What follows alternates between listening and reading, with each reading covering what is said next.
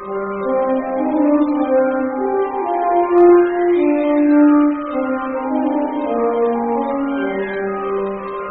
pessoas, estamos começando mais um PeeWeeCast, o podcast do canal Piuí. E hoje, cara, depois de fazer vários vídeos de saga de Harry Potter, a gente chegou à conclusão de que nós ainda tínhamos muita coisa para falar e os vídeos eles estavam cada vez maiores. É por isso que a gente decidiu montar esse podcast aqui, que é uma extensão daquela saga, mas agora com especialistas no assunto. Como, por exemplo, o Tiego do canal Observatório Potter, o maior canal de Harry Potter do Brasil. Olá, pessoas. Estou em o canal há sete anos, criei ele em 2013. Pô, uma conquista. Hoje a gente já tá enorme. Eu sou fã da série, assim, fui ver o primeiro filme no cinema, então é um orgulho para mim, é um motivo de orgulho. Já tem muita história desse canal que Vou contar algumas aí para vocês durante o episódio. Ô, louco. E além do maior especialista Harry Potter do Brasil, eu trouxe um que não sabe porra nenhuma, mas diz que sabe, que é o Marcelo da Batcaverna. Olá, pessoas, aqui é o Marcelo da Batcaverna e eu comecei a ler Harry Potter pelo quarto livro. Errou. Sabe que tá errado isso, né, Marcelo? É, tem que começar pelo um, no caso. Eu, eu sei, cara, é que a capa do quarto li... a, a, capa do quarto livro era tão legal, tão legal que eu quis comprar, cara. Eu quis saber o que, que era esse Harry Potter. Entendi. tá certinho.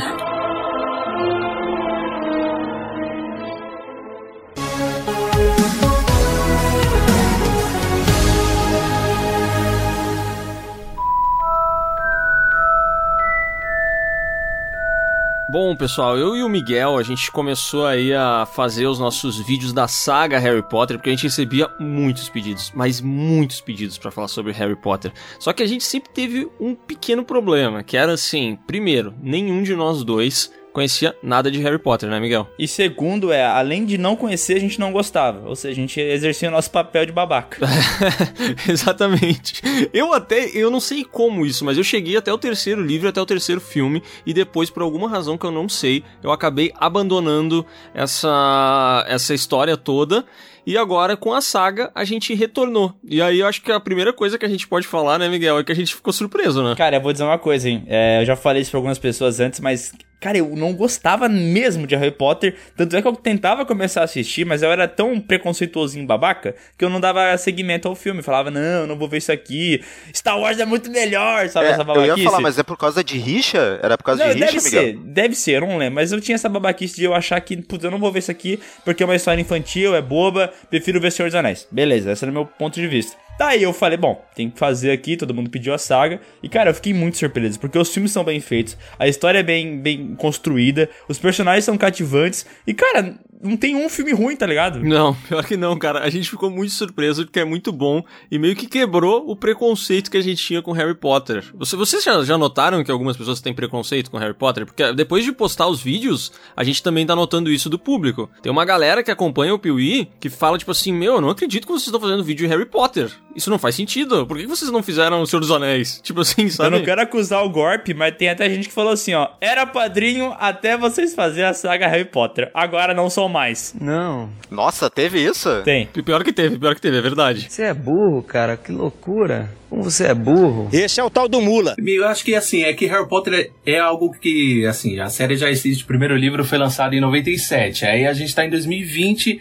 a galera ainda fala localmente sobre a série. Eu acho que acaba irritando outras pessoas que curtem outras séries. Ah, só fala. As pessoas só falam de Harry Potter, Harry Potter tá sendo falado. Eu acho que rola muito disso também, não sei. Posso. Eu sinto, eu tenho um canal de Harry, eu fujo de Harry as pessoas já criticam, por exemplo. Assim, é muito difícil sair disso, entendeu? É, o Tiago, é que quando é, uma coisa faz muito, mas muito sucesso, tipo, inevitavelmente vai criar uma outra rixa com a galera de outras franquias, ou talvez uma franquia parecida que tenha temas parecidos com Harry Potter, mas que não fez tanto sucesso. E aí os caras ficam com um certo, né? É, uma invejinha, receio, assim, é, é, porque, ah, tá fazendo tanto sucesso, a minha saga que tem que fazer sucesso. Mas olha que engraçado, até quando faz sucesso, que é o caso do Senhor dos Anéis, que fez um puta sucesso, o pessoal ainda assim fica com rixa, tá ligado? Não, porque me copiaram, porque é igual, porque é minha versão infantil. Cara, isso é muito bobo, velho, é muito bobo. Eu lembro na época que os filmes de Harry Potter estavam saindo, todo nova, nova franquia, nova saga que ia saindo, o pessoal calhava em dizer, o próximo Harry Potter. Igual o Star Wars passou por isso, Senhor dos Anéis passou por isso, mas sempre tinha, por exemplo, vai, vou citar alguns exemplos.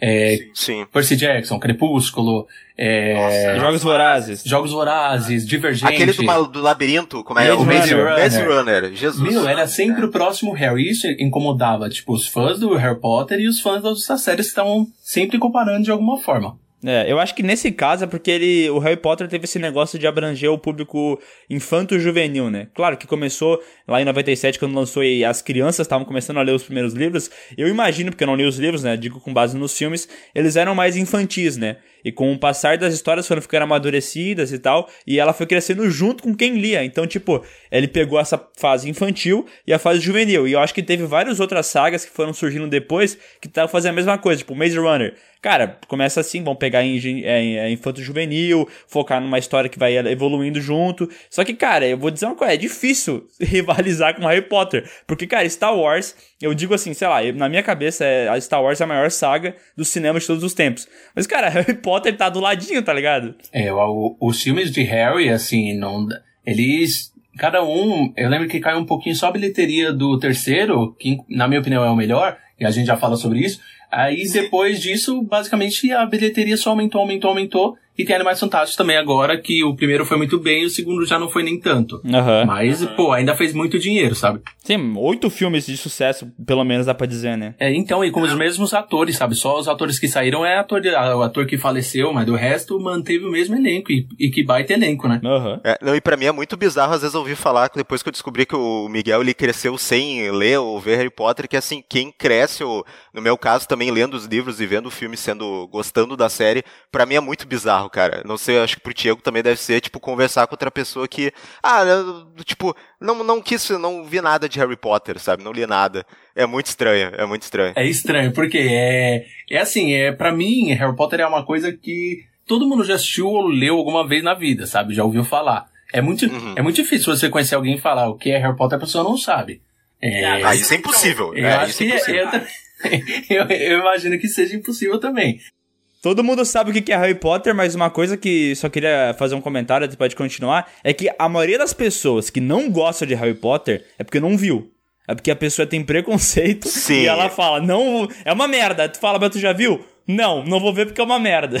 é. E, e assim, Miguel, eu falo como um cara que eu sou fã, baita fã de Star Wars, sou também fã de Senhor dos Anéis. E eu, e eu, como fã de Harry Potter, eu sinto que, igual a gente tava falando no começo, é, é difícil assistir e não gostar. Muitas vezes a pessoa entende, por exemplo, Senhor dos Anéis. Ah, ah, é uma história complexa, é Terra-média. É, às vezes as pessoas inventam desculpas pra não, pra não embarcar, sabe? E- na aventura. Mas eu sempre achei Harry Potter uma história muito simples e assim, é isso, sabe? Claro, O Senhor dos Anéis eu li um pouco depois do Harry Potter, assim, e é muito, muito fácil de tu não querer entrar no livro, sabe? Que o começo Aham. do- É. da Sociedade do Anel é Isso uma aí. coisa Nossa. muito complicada. E o Harry Potter, cara, eu lembro quando eu peguei. Bom, no meu caso eu expliquei na abertura que eu peguei o quarto, mas eu vi que tava errado, depois comecei a ler. Mas quando eu peguei. quando eu peguei o primeiro, é que foi no ano do lançamento do filme, né? 2001. Aí tava Isso. todo aquele hype, né? Então por isso que eu quis comprar o livro, começar a ler. Mas quando eu peguei o primeiro, cara, é tipo, é muito envolvente, não tem como tu ler só um capítulo de Harry Potter. Tu vai lendo e, cara, tu vai, daqui a pouco tu tá na metade do livro, sabe? Uhum. Muito bom. É, isso daí é verdade, né? Eu acho que ajuda a criar essa essa rixa a, a seguinte questão. Senhor dos Anéis, ele realmente é um livro muito difícil de tu começar a ler, porque as primeiras páginas, as primeiras 150 páginas é um inferno. Não, não é, é difícil de embarcar na história, tem as coisinhas dos hobbits, é muito chato. Eu já te falei aquele lance, né? Quando eu comecei a tentar ler o livro de Harry Potter, de, de Senhor dos Anéis, porque eu falei assim, não, todo nerd conhece Senhor dos Anéis, já leu o livro, eu não posso ser um nerd e não consumir esse material, né? E daí eu fui pegar pra ler o livro, e daí o cara começou assim, porque naquele monte possuíam ovelhas que corriam e não sei o que lá, e vi- vinham em outro É que lugar. a e festa a do histó- Bilbo, cara, a Meu festa Deus, do eles, Bilbo. eles definem Ah. tanto. As, as coisas têm tantos detalhes que quando vê, cara, a, a página começou dele falando sobre como é que era o cabelo do Frodo e terminou falando sobre qual que é a grossura dos fios e tanta coisa que tem, sabe? É, ele, ele descreve absolutamente todos os detalhes, né? E tem essa, essa, essa parte aí que o Marcelo abordou, que era o que eu tava falando, que é a festa do Bilbo no A início. festa do Bilbo. é. Que é insuportável, é um trecho do livro, assim, que, cara, na boa, eu já li Senhor dos Anéis várias vezes, adoro, mas é uma parte do livro que eu, eu não, não me importo muito de pular, como eu já sei a história, sabe? Porque é, é chato mesmo, assim. E aí eu acho que o cara que vai até o fim do Senhor dos Anéis, como é uma leitura mais densa e ela é mais difícil de fazer, eu acho que ali já se cria aquele nicho de pessoas que acham que, Ah. que, que, tipo assim, puta, como eu, faço parte desse seleto grupo de pessoas que lê O Senhor dos Anéis, entendeu? Eu fui atrás dessa A leitura pessoa já entra difícil. automaticamente no nível acima. É, verdade. É, e aí é tipo assim, não, você tá lendo esse livro aí que é mais fácil, essa leitura é mais fluida. A minha leitura aqui, cara, festa do Bilbo, velho, foi foda. Entendeu? Eu acho que cria já uma rixa babaca ali, que não faz muito sentido. E aí, não, e é babaca porque pra mim o grande diferencial, a gente falou de outras obras depois que aí foram pro cinema tentar surfar ali a onda do, do Harry Potter de saga, é que o livro dela, o grande diferencial é que realmente, tipo, ela escreve muito bem. Sabe, os livros são bem escritos. E, e vendo hoje em dia, sabe, não só com olhar de criança. Eu, eu de vez em quando, eu dava umas relidas assim, cara, eu via que realmente era bem escrito os livros, sabe? Uhum.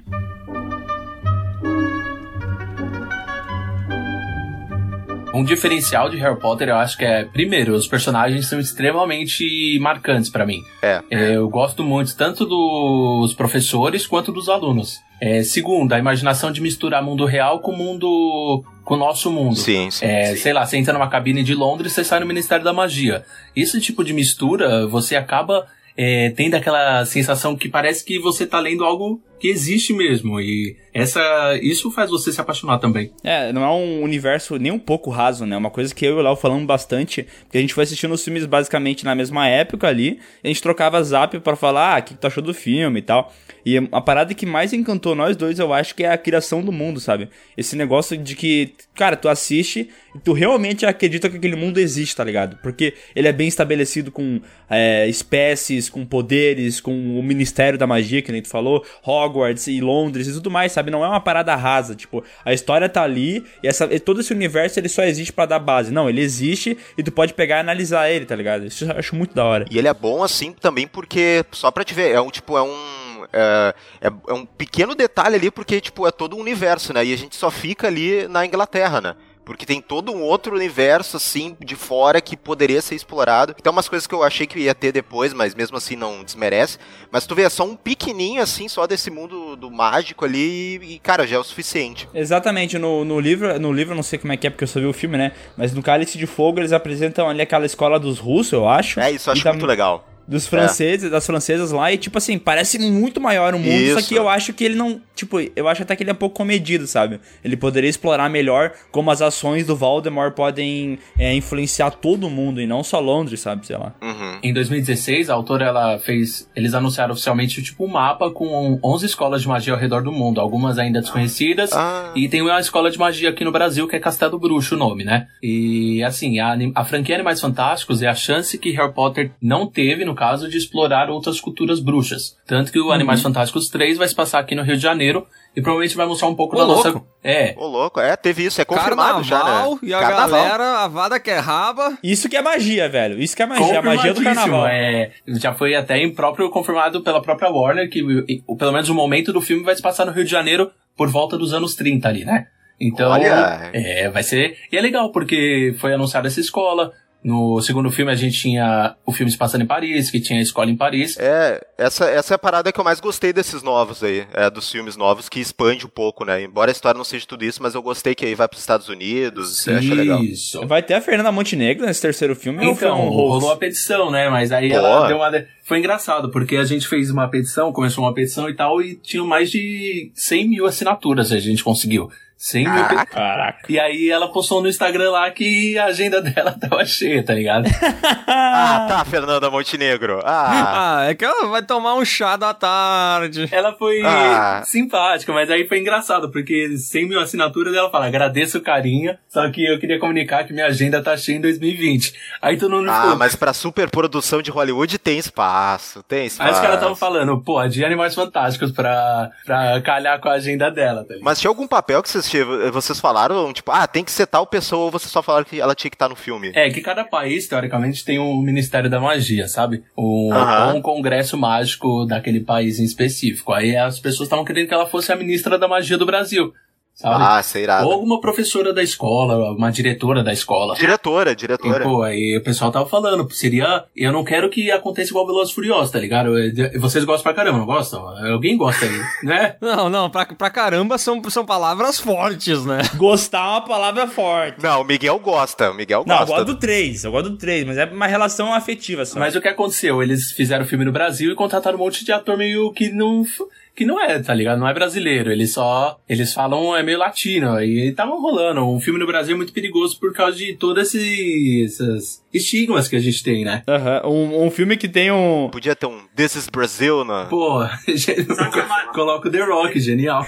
Eu acho maravilhoso no filme do Incrível Hulk, porque eles têm um personagem que é pra ser um brasileiro. E, e eles não pegam um brasileiro, eles pegam, um, sei lá, o um russo, sei lá. Então o cara chega e fala assim. Para com isso, gostosa. Cara, verdade, o Edward Norton tava nas favelas, não, né? Isso, é. Caraca, eu tinha esquecido disso. E não tem nenhum ator brasileiro nesse filme, velho, do Hulk. Não, tem aquela que fez a novela, aquela a Tem, principal, que é a apaixonante do Hulk, ela fez uma novela. Ah, não, mas o, o segurança em si. Não, não, isso aí é o russo e o outro é um guatemalteco, sei lá. Ah, podia ter, né? O Professor Cláudio, alguma coisa assim. Seria da hora. Professor Claudio. Nossa, a Fernanda Montenegro parece a Minerva, né, mas pra pensar Então, assim. justamente, porque os pessoal estavam fazendo até essa comparação, que seria perfeito. Ela encaixa muito. Inclusive, a Fernanda Montenegro seria uma excelente Minerva McGonagall. É, eu acho que sim, pô, total. Na refilmagem de Harry Potter que vai ter, né? Vamos fazer. Cara, uma coisa só, que depois a gente pode discorrer sobre esse assunto, mas Hum. vocês estão ligados que vai demorar pra acontecer. Mas um dia a gente vai ter um remake da saga Harry Potter. Eu tenho né? certeza absoluta não, disso. por favor, não. Não, mas vai, vai ter, cara. Vai 20 ter, vai anos ter. vai ter. Eu acho que é difícil não ter, viu? Ah, não! Por quê? No, God! No, God, please, no! No! No! No!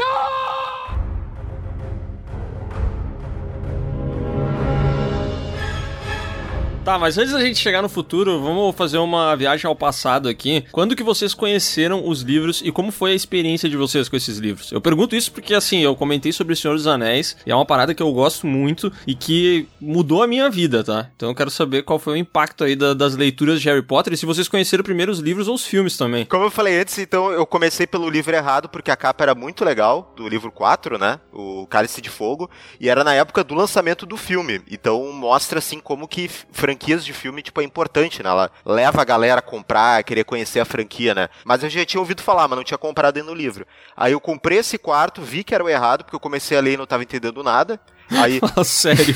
aí eu virei a capa, aí eu virei a capa e vi. Nesse quarto ano de Harry, aí eu, opa, ah, teve, é o quarto ano. Então tem outros, né? Então beleza. Eu perdi algumas páginas. É, então assim, mas, cara, eu já vi várias histórias de muita gente que começou pelo errado, eu não sou o único, tá? Então, é, mas depois eu comprei o livro 1, cara, eu me lembro que eu devorei o livro, tipo, aquela coisa, todo mundo conta quando começa a ler, sei lá, ler em um ou dois dias, tipo, pra mim foi isso, sabe? E aí já fui atrás dos outros, aí comprei até o quarto, que na época o que tinha, né? E, cara, foi muito importante que, assim, Harry Potter, acho que para todo mundo que lê, ele é, ele é fundamental, assim, para começar a ler outros livros, e eu acho que isso é muito importante, sabe? E principalmente para esse tipo de literatura, assim, mais fantasiosa e tal. E foi através dele também que depois eu fui procurar outras coisas e também cheguei no, no Senhor dos Anéis, né? Então foi bem importante, assim, Harry Potter para mim quando comecei a ler. É, por ser uma leitura mais fácil, assim, mais tranquila, é igual você falou, é uma porta muito grande para outros livros. Eu li primeiro o segundo, você começou pelo quarto, eu comecei pelo segundo, porque eu Olha vi- aí, olha aí. Viu? Eu vi. Meu Deus, é, gente. o- É assim, o primeiro filme saiu em 2001, aí eu não queria começar pelo primeiro, já que eu tava muito ansioso pra saber a história do segundo. Ah, teve uma lógica por Não, trás. eu fui, eu fui por burrice, tu foi planejado. Eu já comecei pelo quinto, porque daí eu já vou saber o que, que acontece Ah, no é. final, né? Eu comecei pelo sétimo, porque eu queria saber o que, que acontece com o Voldemort. Aí eu li Câmara Secreta e tinha mania de só ler diálogo, não lia. Eu era. Sei lá, eu tinha essa mania de eu só lia os diálogos do livro, então. Caraca, como assim, meu? É porque assim, eu queria terminar rápido a história, tá ligado? Isso eu conversando com o meu. Ó, eu conversando com o meu eu aqui de 11, 12 anos, tá ligado? É, pensa, pensa numa criança ansiosa. Não, pera, só imagina tu lendo o Senhor dos Anéis assim. Nossa, ele é, ele é só coisas pulando tudo, assim. Ia ler três fases por página. Você precisa destruir o anel. É, acabou. Ih, acabou.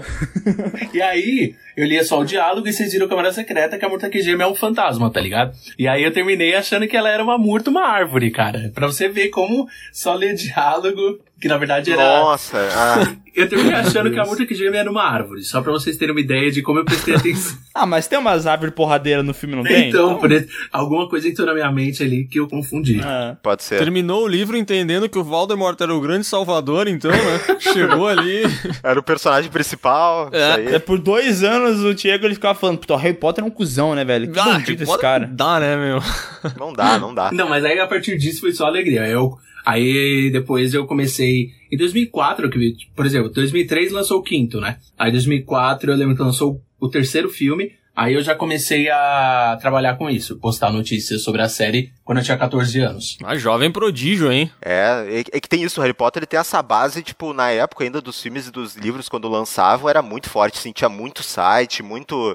é, muita coisa de fanfic, de notícias, cara, era muito forte. Eu vou te falar uma coisa, hein, cara. Essa base de fã é complicada, né? Porque tem a galera que, puta merda, mano, gosta muito do livro. E daí o cara vai ler os comentários no nosso vídeo de saga, né? Os caras É. falando assim: vocês estão analisando os filmes. Os filmes são uma merda. Bom é os livros. Por que isso, velho? Aí Ah, tem essa galera. tem. Não, tem, mas eu acho que é, me- é menos, mas tem, e eles são muito chatos, eu concordo. Eu sei que não é todo mundo, mas essa galera tem um peso que, tipo assim, eles ofendem tanto os filmes que, cara, quem olha assim, os filmes são ruins mesmo, tá ligado? É, mas que- já que a gente entrou nesse assunto, é, o que, que vocês acham das diferenças? Porque realmente, cara, puta, tem muita gente falando isso e, e detonando os filmes, assim, e tem coisas que as pessoas falam que, que eu olho elas falando e eu penso assim, gente, você não entende merda nenhuma do que você tá falando, meu amigo. Chato pra caralho. Quando eu comecei o canal, assim, eu, eu, assim, eu sou, eu acho que eu vi muito mais os filmes do que eu li os livros, no sentido, assim, eu revi muito mais filmes Ah, do que... você não é fã de Não, não é verdade. fã de verdade, não é fã. não é.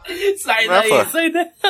eu, eu tô sempre relendo o livro pra fazer, assim, os roteirinhos e tal. Então, acaba que eu releio sempre muitas partes dos livros. Então, eu sei, assim, muitos capítulos de cor. Aí, o que aconteceu? Eu comecei a a fazer muitos vídeos de comparação, livro com filme, né? E eu senti que o pessoal tava gostando muito desse tipo de conteúdo, porque a parte. O, é o que eu falo, o primeiro e o segundo filme, Câmara Secreta, o Perdera e Câmara, eles são muito fiéis, assim, muito é, tão fiel que quando chegou o terceiro, que começaram as mudanças, de fato, aí o pessoal já começou, opa, é, aí a partir do quarto, que os livros começam a ficar enormes, foi cada vez mais difícil. Sim, sim, é, isso é verdade. Mas é, eu só queria saber, quando fez esses comparativos, eu não sei, tipo, a questão, como era o tom assim do vídeo, mas às vezes a galera que achava que ou tu tava fazendo esse vídeo pra falar mal de filme, ou falar. É, tem isso? Tem- deve, devia ter nos comentários. Tem né? muito, porque assim, o pessoal começa a falar, nossa, tipo, ah, é adaptação, você é muito chato, fica uma coisa é uma coisa, outra coisa é outra coisa. E eu, Sim, sim. eu entendo Só esse tava argumento, mostrando, né? né? Só tava mostrando. Exato, eu entendo. E tem muito corte, cortes assim que influenciam diretamente na história, sabe? É, eu vou falar, posso dar um exemplo aqui, o- pra vocês que não leram o Por livro. favor. O Marcelo vai saber. O, Vai lá, Vol- vai lá. o Voldemort, a, a história do passado dele, que era pra estar em Enigma do Príncipe, né? O sexto filme. É, o sexto filme é um dos mais odiados entre os fãs, porque ele não contou muitas coisas sobre o Voldemort, que ele foi concebido através de uma poção do amor, sabe? Que é uma coisa muito importante. Sim, e- A mãe dele usou a poção do amor num jovem trouxa pra fazer ela, ele se apaixonar por ela e eles tiveram o Voldemort. Ou seja, ele nasceu sem um amor propriamente dito. e o cara era ricaço, né? Ela tinha toda uma queda por ele, o cara não ligava pra ela, né? Uma história bem. Era Christian Grey, né, o pai dele. É, o Christian- isso aí.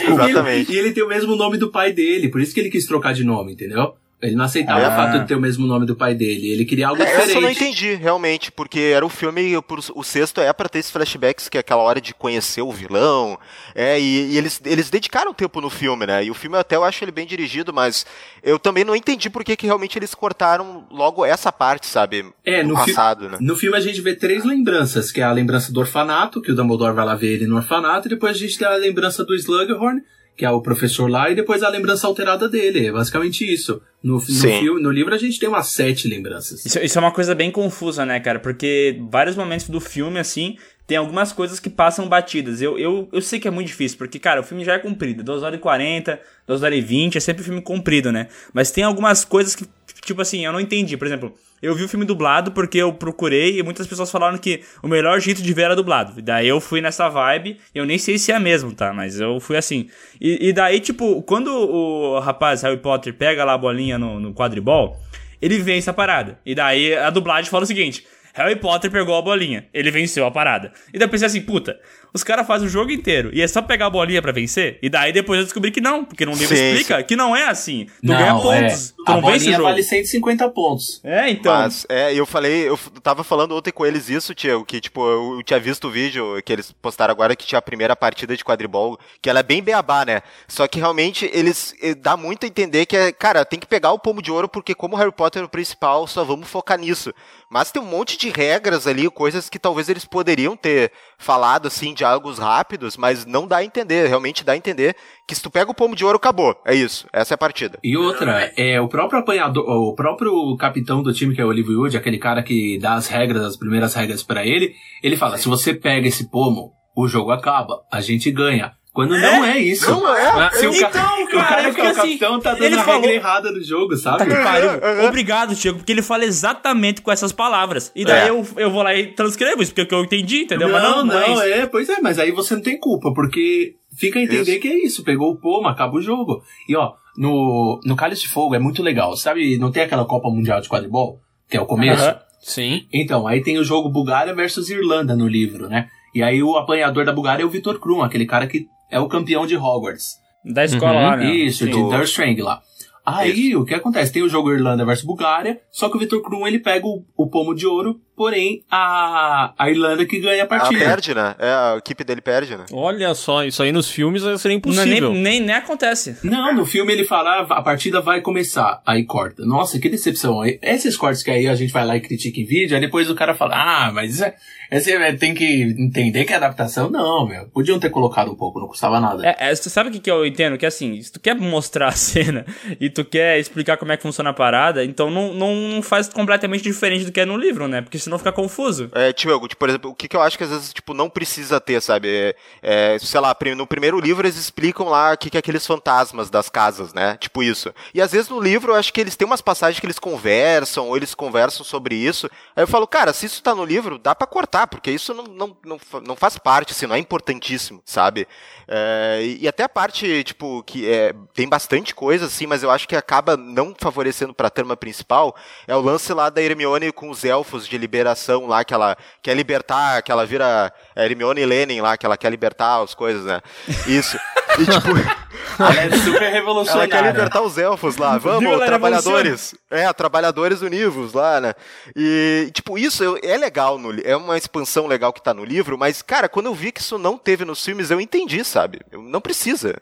É, porque tem eh, subtramas ali, submissões que a parada que não precisaria ter. Porque, É. obviamente, cara, o filme, ele tem que ter no máximo dos máximos duas horas e meia. Tipo, câmera secreta, a versão estendida tem duas horas e cinquenta, velho. Cara, eu não lembrava disso quando vocês falaram no vídeo, que era duas... Nossa, mano, é, é difícil, velho. É muita coisa acontecendo que, que o cara se É. perde, sabe? Outra coisa que eu queria falar, que eu acho que é no terceiro filme, que é o meu preferido também. Acho sensacional. O Prisioneiro de Azkaban, puta filme, muito bem Puta feito. filme, é. É, a parada dos marotos, que, tipo assim, beleza, né? No, no filme dá a entender que eles tinham uma relação no passado e tal, mas é tudo um passant, sabe? Tu não entende a total ligação que o Lupo tem com o pai do Harry Potter, que tem Aham. com o que era rival do Snape. Não tem esse lance, sabe? É muito passa assim. E daí eu vi o vídeo do, do Diego que ele explica todo o passado dos, dos marotos, que eles eram amigos e tal, É que muito da um mapa. Cara, a história é muito foda. Eu, eu sinceramente não sei como eles iam passar isso pra tela sem ficar maçante, sabe? Eu não sei. É, é complicado isso. Outras coisas são explicadas. Você tocou. Eu tava. Eu, você tava falando. Eu vi o vídeo de você de ontem também. Eu preciso falar do Dobby depois, mas eu já falo sobre isso. Agora, pegando esse assunto dos marotos, é o seguinte: no livro a gente tem um capítulo que você conta por que instalaram aquela árvore lá, o Salgueiro Lutador. Que o Salgueiro Lutador foi o Dumbledore que plantou pro Lupin poder estudar na escola. Uhum. Eles explicam, assim, o fato da Casa dos Gritos ter esse nome, por causa que os gritos que ouviam dentro da casa era do Lupin durante a transformação dele Sim, em lobisomem. Tudo isso que faz, eu acho que a história dos marotos serem muito mais legais. Você terminar de assistir o filme, se você não sabe quem é almofadinhas, rabicho e pontas, sabe? Que, é o, que são os caras não, que não sabe agora abrem... que falou também. É, o tre... Que são os caras que abrem o mapa do maroto ali, né? Que é o pai do Harry, o Pedro, o Sirius e o Lupin. Uhum. É isso, não tem nada. Eu acho a história dos marotos incrível. Não, mas isso daí também daria muito mais peso pra traição que acontece, né? Sim, Porque a, exato. a sensação que eu tenho na, na minha opinião, a- o ponto fraco de praticamente todos os filmes, assim, se eu tivesse que elencar, sabe, pontos positivos e pontos negativos, eu acho que o ponto negativo pra mim sempre é o roteiro. Porque eu sempre acho que ou ele é fiel demais, que é o caso dos dois primeiros filmes, que eu acho que aí eles, eles deveriam ter adaptado algumas coisas, deveriam ter cortado outras, porque não adianta eles quererem botar tudo e botar as coisas de uma maneira muito superficial, entendeu? Porque aí acaba que a gente não entende, eles não dão profundidade. E aí tem outros casos, tipo o Enigma do Príncipe, que eles cortam de facão. Assim, vamos tirar isso, vamos tirar, vamos tirar, vamos tirar. E, e eu sempre acho que tem alguma coisa que poderia ser melhor, sabe? Igual você falou, existem cenas que foram criadas para o filmes, né? Que aí já é diferente. Que é o caso da dança lá do Harry com a Hermione. Aquela dança de Relíquias da Morte. Tem a dança de eles ensaiando pro baile de inverno. São cenas que foram criadas pro filme e algumas eu acho que se encaixaram muito bem. Ficam legais, né? Ficaram muito legais. A dança de Relíquias da Morte eu acho bem legal. É bem legal, bem legal. Tem uma cena do Cálice de Fogo, que é a primeira tarefa lá do dragão, né? No livro, o Harry chama a vassoura, ele vai e pega o ovo. É isso. E no filme o dragão foge das correntes, tem todo aquele aquele correndo atrás do Harry pela escola inteira, algo que não existe no livro, que pra mim ficou mais legal, sabe? Eu acho, eu acho que esse é o, tipo, é o exemplo primordial, assim, tipo, de por que eh, certas coisas, tipo, no cinema tem que ser diferentes. Eu acho que esse é o melhor exemplo aí, esse da primeira tarefa aí do, do quarto livro, porque, cara, quem não quer ver uma cena do Harry Potter andando de vassoura e o dragão atrás de Hogwarts, Quebrando sabe? toda a escola, É. tá que, cara, às vezes tem que ser isso porque é cinema, cara, sabe? Tem que fazer. É, eu acho que tem coisas no, que o texto do, do, do livro ele funciona muito, porque, cara, tu não tem problema em abrir um alt tab no meio da história e explicar todo um passado e tal, mas eu acho que às vezes isso no cinema realmente, que nem o Marcelo falou, tem que é, mudar porque senão fica muito maçante. E, e, cara, entre toda uma história de flashback que pode ficar maçante e uma cena de um dragão botando fogo em Hogwarts, cara, eu fico com o dragão, né? E eu entendo esse lado deles também. Um filme inteiramente com flashback, tipo Enigma do Príncipe, talvez não fosse tão agradável. Eles preferiram colocar outras coisas, mas o romance, o relacionamento do Harry com a Gina, que é uma das maiores críticas dos fãs, a maior, Nossa, se não me engano, que É, não é, existe realmente. nos filmes, é. assim, eles nem chegam a namorar no sexto filme, né? E, e no livro eles chegam, eles namoram, o beijo é diferente. Então há, há uma crítica muito grande sobre a personagem da Gina também. Nossa, mas acho que também é por causa da atriz, né, cara? Porque a atriz é muito sem graça. eu mano. acho também. Meu Pois é. Deus é do que céu, teve, velho. teve um problema, Miguel, que tipo, quando eles escalaram a guria, eles Não não, sabiam, sabiam. é, teve esse probleminha, teve esse pequeno momento. Ah, é. mas mudava então, cara, porque a mina E no é primeiro filme ela só tem uma fala que ela fala boa sorte lá na. Quando o Harry vai entrar na plataforma. É verdade, é verdade. Boa sorte. Isso eu acho muito curioso, cara. Tem, tem coisas assim que eles tentaram manter os mesmos fins, mas eles tiraram completamente os meios, sabe? É tipo assim, não, não, ó, o Dobby ele vai aparecer de novo lá no sétimo filme e ele vai ser muito importante. Mas agora aqui nesses outros filmes, cara, nem vão botar o Dobby. Ele só vai brotar lá e do nada ele vai salvar a humanidade, É, entendeu? Isso é um problema. é. Essa é a minha maior desconexão emocional com o Dobby, cara, porque o Dobby aparece sendo insuportável e tipo assim, beleza, né? Ele acontece lá, o final dele é legal no Câmara Secreta que ele se liberta, isso é muito da hora, mas cara, os caras esquecem dele, só até ele voltar até o sexto filme, ó, o sétimo, não lembro. E que daí ele volta muito perdido, né? Tipo assim, eu entendo que a, a jornada do Dobby, apesar dela ter sido omitida dos filmes, é uma história triste de vitória. Então é natural que as pessoas se conectem com o Dobby, porque, enfim, ele começou sofrendo e ele terminou lá se matando, salvando seus amigos como um elfo livre. Mas, cara, é, nossa, se- se- olhando todos os filmes hoje em dia e analisando os roteiros deles, do jeito que o Dobby foi inserido, era melhor não ter o Dobby nos filmes. É, faz Porque sentido, é, faz é sentido. muito largado. É muito largado. E outra, se, é aquela coisa, né? Tem que adaptar. Se não vai funcionar, cara, então não faz. E uma coisa, mano, que as pessoas têm que entender, pelo amor de Deus,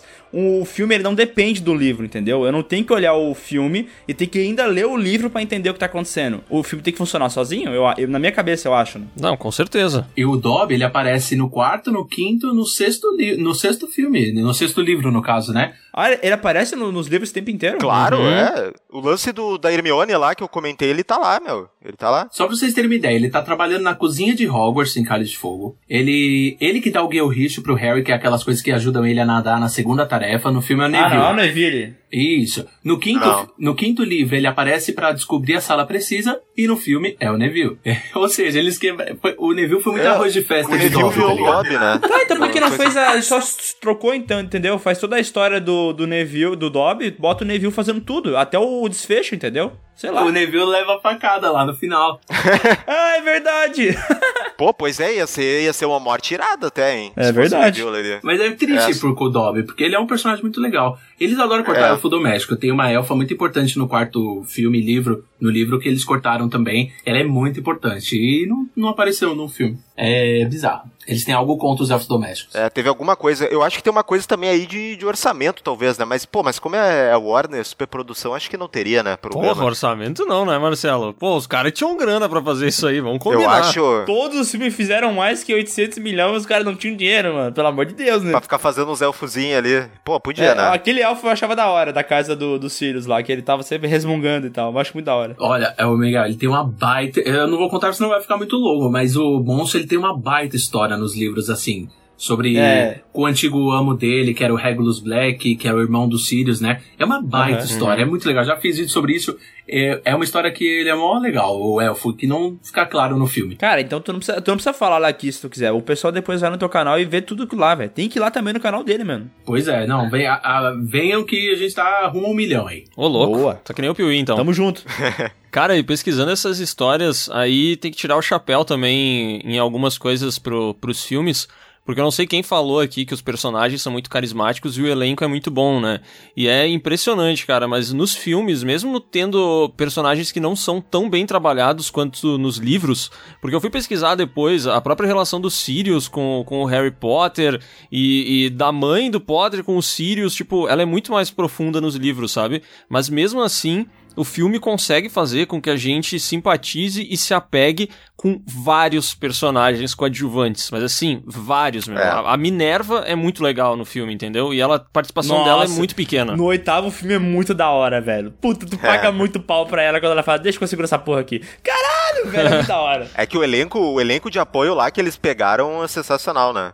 O elenco de apoio, tipo, coadjuvante, pô. É muito bom. E até é meio ruim por causa que o trio lá deles vem que, tipo, apaga quando tem outros caras na, na É, cena, né? exatamente. Quando aparece o Gary Oldman, mano, foda-se Harry Potter. Quero ver ele gritando everyone. É, quero ver Gary Oldman. Ah, Não, principalmente nos primeiros filmes, né? Nos primeiros filmes, as crianças são bem carregadas pelo, pelo elenco adulto, assim, que são todos muito bons aí. É, descanse em paz, Alan Rickman, mas, pô, o cara fez um Severo Snape maravilhoso, assim. Acho que quem lê os livros sabe que o cara é. É, meu, meu personagem favorito é o Snape, cara, disparado. Eu acho ele o cara que é- tem a melhor jornada, assim, de todas. É um personagem muito da hora. Sim, foram pegar o vilão do Duro de Matar, né? Pra fazer o Snape. É, o Gruber lá, Hans Gruber, né? Hans Gruber, muito bom, cara. Muito bom. E o único elenco de apoio aqui que trocou é o Dumbledore, né? Que o ator faleceu em, em câmera. É. O, o E filme que foi não dá pra notar.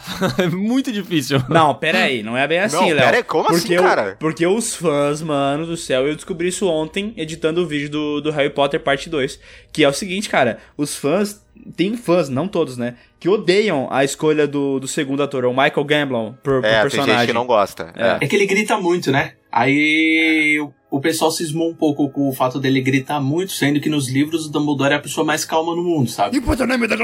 É, ele, essa cena aí é melhor, porque parece o Dumbledore na cocaína, né? Ele, Ele tá dá um assim, sempre. puta nome da Guarda Fire. Eu não sei o que aconteceu com ele nessa cena, só que é legal que tem até meme, que no livro é Dumbledore pergunta calmamente ao Harry. Calmamente, né? Aí mostra no filme, put your name in the cabeça. O maluco é Mas brabo. eu achei um puta, cara, eu achei muito. A parte dele ali do Enigma do Príncipe, que é pra mim o meu filme que eu menos gosto, eu acho muito da hora a parte do, do Ô, louco, Dumbledore. bicho. eu não curto O que- Enigma do Príncipe, acho É, muito que- arrastado. Nossa. O, o que faz pra mim, é de- desse de falando dentro do elenco, assim, é tipo, pra mim o que faz também o Prisioneiro de Azkaban ser o melhor, fora a questão da direção lá do Quaron, é o é de ter o, o Gary Oldman e o nome do ator que eu esqueci, que é o que faz o Lupin, que eu não sei. Nossa, ele é muito bom. Ele é Cara, muito bom. Esse, ele, Ele é passa muito uma, bom. ele passa uma sensação assim de, de proteção, um cara que tu, ah, tu, eu- tu vira brother dele assim Mentor. com três falas, sabe? Mentor, tá ligado? Aquele negócio Mentor, do é isso aí. Obi-Wan com o Anakin, assim, Star Wars. ele poderia lance- ser um cavaleiro Jedi, Miguel. Poderia, Ele velho. poderia- Tu olha pra ele e fala assim, esse cara é sábio. Esse ele cara é é um cara, Jedi, esse cara é ele um é Jedi. parceiro. Muito bom, velho. Esse cara é muito bom. Não. Eu acho, ele sempre foi um dos meus personagens preferidos, o Lupin. Ele e o terceiro, e o ator é muito legal. Ele parece que, ele, nossa, ele abraçou o personagem e, e ficou perfeito assim. Bah, o pior é o que fizeram com ele no final, né? Ah, o Aí- desfecho dele vai tomar no Nossa, cu, né? Ah, aí eu fiquei. Desrespeito. É desrespeito aquilo lá. Não, só, só tira ele aqui rapidão aí pra gente continuar o filme. É, é tipo isso. Exatamente. Mas, mas vou dizer que pra mim, cara, até o Gary Oldman, eu não gosto do desfecho dele. Porque esse lance, o, o jeito que é descrito a vara Kedavra, o poder que mata todo mundo, né? Aquela parada mal. Avada Kedavra. É muito rápido, velho. Tipo, o, o cara chega assim. O Gary Oldman é um puta ator. O cara mais foda do mundo, quase. O cara chega assim. Quase.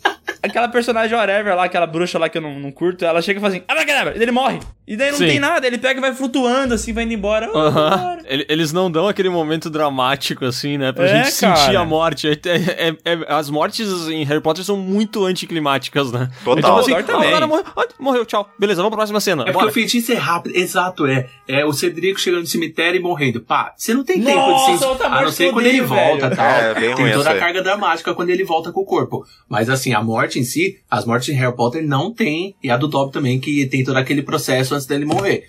Mas fora isso, meu amigo. É, e outra coisa, por que eles não. Eu sei que, cara, no livro é descrito que a maldição da morte é instantânea e tal, não sei o que lá. Por que, que no, eles não adaptaram isso então, sabe? No cinema ele dá mais tempo pro cara desfalecendo, pra ter aquela parada, É, sei mas- lá, pelo Mas agora que o né? comentou, cara, eu acho que, olha só, a morte do Dobby ela é muito marcante. E nenhuma outra morte de Harry Potter, beleza, do Sirius Black é. Mas a cena em si, É, ela não cena, é memorável, tá ligado? E Não é. claramente é. por conta da maneira como eles fizeram a morte. Isso aí é problema de direção, meu. Tanto quanto tu fazer o impacto, quanto a própria questão da magia, como tu vai filmar ela, né? E, tipo, é só tu ver, por exemplo, quando, tipo, lá no terceiro, como o Quaron fazia lá o Spectrum Patronum, que é muito massa. né? Nossa. Quando ele faz. Cara, aquela Spectrum- cena que o Harry Potter percebe que é ele mesmo que, que fez Sim, a. Mano, sim. a trilha sonora, a luz, a cena, o grito, É, tudo é tudo maravilhoso. bem feito, assim, cara. Eu acho que tem a diferença de, tipo, como o cara quis filmar esse Avada Kedavra. Caralho, assim, eu cheguei no depois. momento que eu tô citando uma cena de Harry Potter e eu tô arrepiando. Tem que ser sincero, eu nunca achei que eu ia chegar nesse momento. Mas, cara, eu me emociono com aquela cena.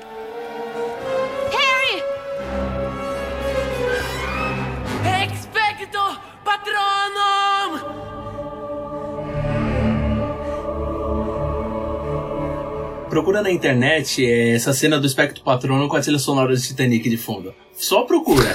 depois, não, depois você vai me agradecer. Você vai falar, não, não Ah, vai combinar. uma- não vai ficar boa, mas procura aí. Depois põe no YouTube que Tá bom, pode você vai me deixar, agradecer. cara, isso é muito aleatório, deve ser Ô, muito bom. Diego, outra coisa é que depois quando eu falei pro, pros guris e quando eu, pro, pros meninos, não vou falar guris, né? Estavam assistindo ali, é a questão da, da trilha que a gente tava falando ali, quando eu, eu falei pra eles que depois do segundo não ia ser mais o John Williams. Não, mas no terceiro também a é trilha. É, é, é ele também? Isso, o John Williams fica até o terceiro, Ah, no terceiro, tá, então eu falei errado, né? aí no quarto, Sim. no quinto e no sexto, aí já muda, cara, acho que cada, só o Alexandre Desplat que fez o Relíquias Parte 1 e Parte 2. Aí depois Pois muda é, em cada mas é uma perda, né, cara? Putz, É uma perda, velho. Eu, eu, tô- eu edito os vídeos do Piuí e eu. e, Cara, eu sei que isso é um, um, um perigo gigantesco com direitos autorais. Mas eu não consigo não colocar a trilha sonora original do filme. Porque geralmente, cara, é a, a alma do filme tá ali na trilha sonora, tá ligado? De todos os filmes. Ah, Então. Harry Potter, eu bah. sempre coloco, eu baixo a trilha inteira e vou achando os momentos certos pra encaixar exatamente como acontece nos filmes. Então, eu gosto de construir a timeline da edição, que a gente conta a história de acordo com as músicas que são usadas no filme, entendeu? Então, tipo assim, cara, eu, eu baixei toda a trilha sonora, ouvi pra colocar, e, mano, é, a, é tipo, a terceira, o terceiro filme, a trilha sonora é tão boa e despenca tanto pro quarto filme que é meio triste, velho. É. Tem uma trilha sonora no 3 que chama A Window to the Past, que é quando. aí, maravilhosa, velho. Meu Deus do céu, que o John Williams ele tava muito inspirado nessa trilha. Ele tava, Tava como, como ele é. mudou o estilo dele, porque eu Você achava... colocar Alfonso Cuarón com uma trilha sonora de John Williams, cara.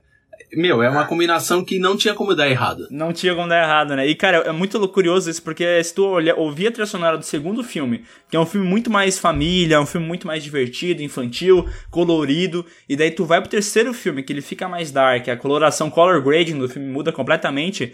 Cara, a trilha sonora acompanha isso, tá ligado? É o John Williams fazendo a trilha sonora dos dois filmes, e ele sabe como fazer uma trilha sonora mais dark também, sabe? É, tem coisas que eu queria muito ter visto, sei lá, um Cuarón dirigindo um quarto filme, um, um Ordem da Fênix, que é um filme todo politicão, e aí você Pois vê... é. Imagina ele fazendo. Putz, é verdade, Ah, cara. mas o Quaron chegou a demonstrar interesse por dirigir um outro filme, né? Mais pro fim da franquia. Então, ele, ele sempre era especulado. Até quando Animais Fantásticos foi anunciado em 2014, 2013, 2013, Animais Fantásticos foi anunciado até falaram, ah, é, do Cuarón a possibilidade dele voltar. Só que quem voltou foi o Yates que dirigiu os quatro últimos, né? É, o David Yates pegou o batente e ficou, né? Seis filmes, agora ele vai pro sétimo, ele que vai dirigir o terceiro Animais Fantásticos. Bah, esse homem aí, servidor público, hein? Pois, Concursado de Harry Potter. Ah, cara, é que isso aí, eu- isso aí eu não curto muito, até pra. Até pegando, por exemplo, falando de Star Wars, ele eu curto quando muda, assim, vai pegando outras pessoas, sabe, cara? E. Vai, que o cara ficar sete filmes na sequência é foda, né? Não, vou dizer uma coisa, o o David Yates ele é um cara competente. Mas assim, ele tá longe de ter o brilho que o Afonso Cuarón tem, tá ligado? Tu sente no jeito que o Afonso Cuarón conduz a câmera. Cara, é uma cena simples, tá ligado? Dele passando pelos corredores da casa lá do tio dele, o Harry Potter, né? Toda aquela cena tem uma linguagem diferente, que é só isso que o diretor faz, tá ligado? Ele, ele consegue controlar isso. E o David Yates, beleza, ele é bom, mas ele não é foda, tá ligado? Nossa, mas o, o Prisioneiro de Azkaban tem aquela cena em que eles vão que eles vão enfrentar o bicho papão. E o início da cena, cara, é muito foda, porque ela parte de dentro do armário, mas a gente tá vendo um espelho, parece que tá fora. Isso é lindo, cara. Sensacional. É, é É. muito foda. E uma coisa, aí tem aquela cena também do Salgueiro Lutador, que a, o ano vai passando e cada, ép- cada estação do ano o Salgueiro vai. Isso! Meu, genial, sabe? Gênio, É muita gênio. sacada que, por exemplo, se tu tivesse ainda com Chris Columbus da vida, ele tipo, Nossa. ah, não vou, não vou fazer uma, uma coisa criativa pra mostrar a passagem do tempo. Eu vou contando as páginas aqui que nem tá no livro e fazer que parece que, uma, que é uma peça aqui chata. Cara, eu falei isso aí num vídeo, velho, mas eu acho o Chris Columbus, pra mim, de todos os diretores dos filmes, eu acho ele o mais fraco. E nos dois primeiros filmes, pra mim, tá, tipo assim, todos os fatores do filme são tem uma nota alta, sabe? E eu acho que ele puxa pra baixo os filmes, porque ele é muito fraco, ele é muito feijão com arroz, sem açúcar e sem, sem tempero. Eu, eu ainda digo assim, ó, pra mim o, o Chris Columbus ele é competente na hora de criar a relação entre os personagens, porque, eu, cara, eu acho os atores ali no início, inclusive a Her- a Hermione, eu acho que eles eram bem fraquinhos, eles foram aprendendo com os filmes e, cara, no último eles são sensacional. Mas eu não gosto mesmo da, da atuação deles no primeiro, então eu acho que pelo menos o, o Chris Columbus foi eficiente em passar essa relação de amizade, sabe? De tu conseguir se projetar nos personagens, todo mundo já teve amizade assim tudo mais, isso eu acho que ele passa bem. Mas, cara, pra todos os efeitos, o Chris Columbus ligou a câmera. Porque ele não foi mais nada, tá ligado? Ele não é nem um pouco inventivo, sabe? Ô, Miguel, eu tenho uma curiosidade sobre isso. Eu tava lendo, tem um livro que chama Harry Potter das Páginas pra Tela. É um livro, não sei se o Marcelo conhece, tem mais de 500 páginas. Aí estavam falando desse começo do início de processo, né? De quando eles foram atrás pra garantir os direitos de Harry. E aí falaram que quando o primeiro filme dava, já contrataram o roteirista, tinham vários diretores interessados. Vocês imaginam, né? Devia ter pelo menos uns 30 que eles mesmos ligavam interessados em dirigir. O Steven Spielberg foi um diretor que ele mesmo falou, ó, tô interessado nesse projeto. Aí o que aconteceu? Deu toda a polêmica, porque ele queria um ator protagonista americano, e aí a autora queria só atores britânicos, e aí no Nossa, fim é. o nome dele foi diminuindo e ele também estava focado em outro projeto na época que eu acho que era inteligência artificial, que ele Isso. optou por, por esse filme a trabalhar nesse projeto, né? Mas assim, é o Chris, ele falam que ele reescreveu o filme, ele reescreveu o roteiro, ele, o pessoal ficou encantado por ele, pelo amor que ele tinha pela série. Acho que por isso que também ajudou um pouco. É por isso que eu não vejo ele, tipo assim, é, com esses olhos tão perversos do Léo, de que ele é tão incompetente assim. Porque, cara, eu acho que essa parte da relação, ele O realmente. Léo perverso. É, ele, Esse é o Léo, esse é o Léo. ele realmente parece, tipo assim, no jeito que ele filma as coisas, ele parece que tá amando aquela história, sabe? Ele ama o que tá acontecendo. Só que ele não é um cara talentoso, tão talentoso na direção. E daí quando tu compara, realmente tu vê um, um declínio, né? Mas não a ponto chamar o cara de merda. Ah, uma parada que eu vi que, que sobre o merda aí, uma parada que eu vi que eu achei interessante foi que ele, quando foi, foi falar com o pessoal da produção e tal, ele apresentou todo um esquema envolvendo a coloração da, das cenas, né? Que ele disse assim: não, ó, quando a gente chegar em Hogwarts, a parada vai ser assim, vai ser mais colorido, nós vamos fazer um, uma vibe mais, mais feliz, e daí na casa do Harry vai ser mais fechado e tal. E ele, e ele mostrou ter bastante conhecimento da história, assim. Eu não sei o quanto que ele reescreveu dessa história, tá? Se ele reescreveu alguma coisa, eu acho que ele pegou o livro e transcreveu pro roteiro. Por quê? Porque é, porque é muito parecido. É episódico, e, né? E, não- e não tem não tem quebras que um filme precisa ter, porque no livro tá tudo certo tu fazer um, um capítulo que vai retomar, vai falar uma outra coisa que não tem nada a ver com nada Sim. do que tá rolando, mas às vezes no filme isso fica perdido, fica fora, a linha narrativa parece que ela não, não segue de uma maneira fluida e contínua, sabe? Então eu acho o Chris Columbus, com certeza ele tem os méritos, mas pra mim ele tem os méritos dele como todos os outros diretores que passaram ali têm, sabe? Eu não, cara, eu não curto a direção dele nos primeiros filmes, na boa. Ó, Jonias, por favor, coloca a parte que o Léo fala assim no vídeo. O Chris Columbus é um merda. É, ele fala. E eu acho o Chris Columbus, agora podendo falar, o Chris Columbus dirige os dois primeiros filmes de Harry Potter. Eu acho o trabalho dele uma merda. Eu acho o trabalho dele uma merda. Feijão com arroz. É tipo, pra mim ele tem os seus méritos, mas ele continua sendo um merda. Olha aí, ó. Aí sim, rapaz. Olha! Aí, Ai, bom é tu que faz canalzinho no YouTube. faz melhor, faz melhor então, faz Léo. melhor, bobão. Faz melhor então. Bom, eu vou pegar meu celular e vou gravar meus cachorros aqui agora. Não, mas bota bem colorido, tá? E bem feliz. Que nem o Chris Columbus gosta. Primeiro eu vou botar aquele filtro do Instagram que é preto e branco, e depois eu Oslo. vou botar o Rio de Janeiro. Isso.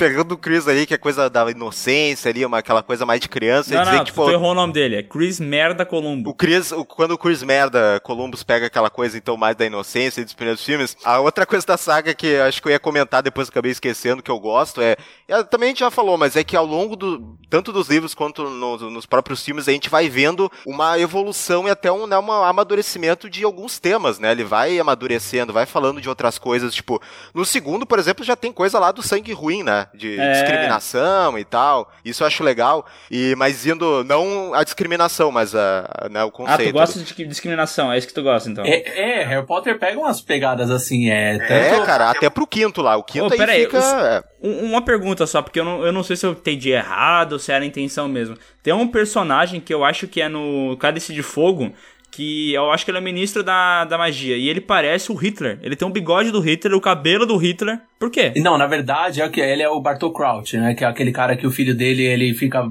pondo a língua pra Isso. fora, né? Ele, na verdade, ele não é ministro da magia, ele é um... Ele cuida da parte de, se eu não me engano, de departamento de cooperação de magia, alguma coisa assim. Ele, ele não é ministro. É uma coisa de. É, é, o- é um cara de uma corporação lá. Eu- mas o ponto é, por que, que ele tem essa aparência de Hitler? Qual que é o lance? É, acho que o, uma, alguém que faz muita alusão ao Hitler não é nem o Voldemort, é o Grindelwald, né? Que é o vilão do, do Animais Ah, Fantásticos, né? Que eles fazem Sim, que sim. se passava na época da Segunda Guerra Mundial. Inclusive, o terceiro filme, que vai se passar um momento no Brasil, estão falando que o Grindelwald vai estar ali na Alemanha. Vai ter Ministério da Magia em Berlim. Ih, cara. Ih, rapaz. Câmara de gás.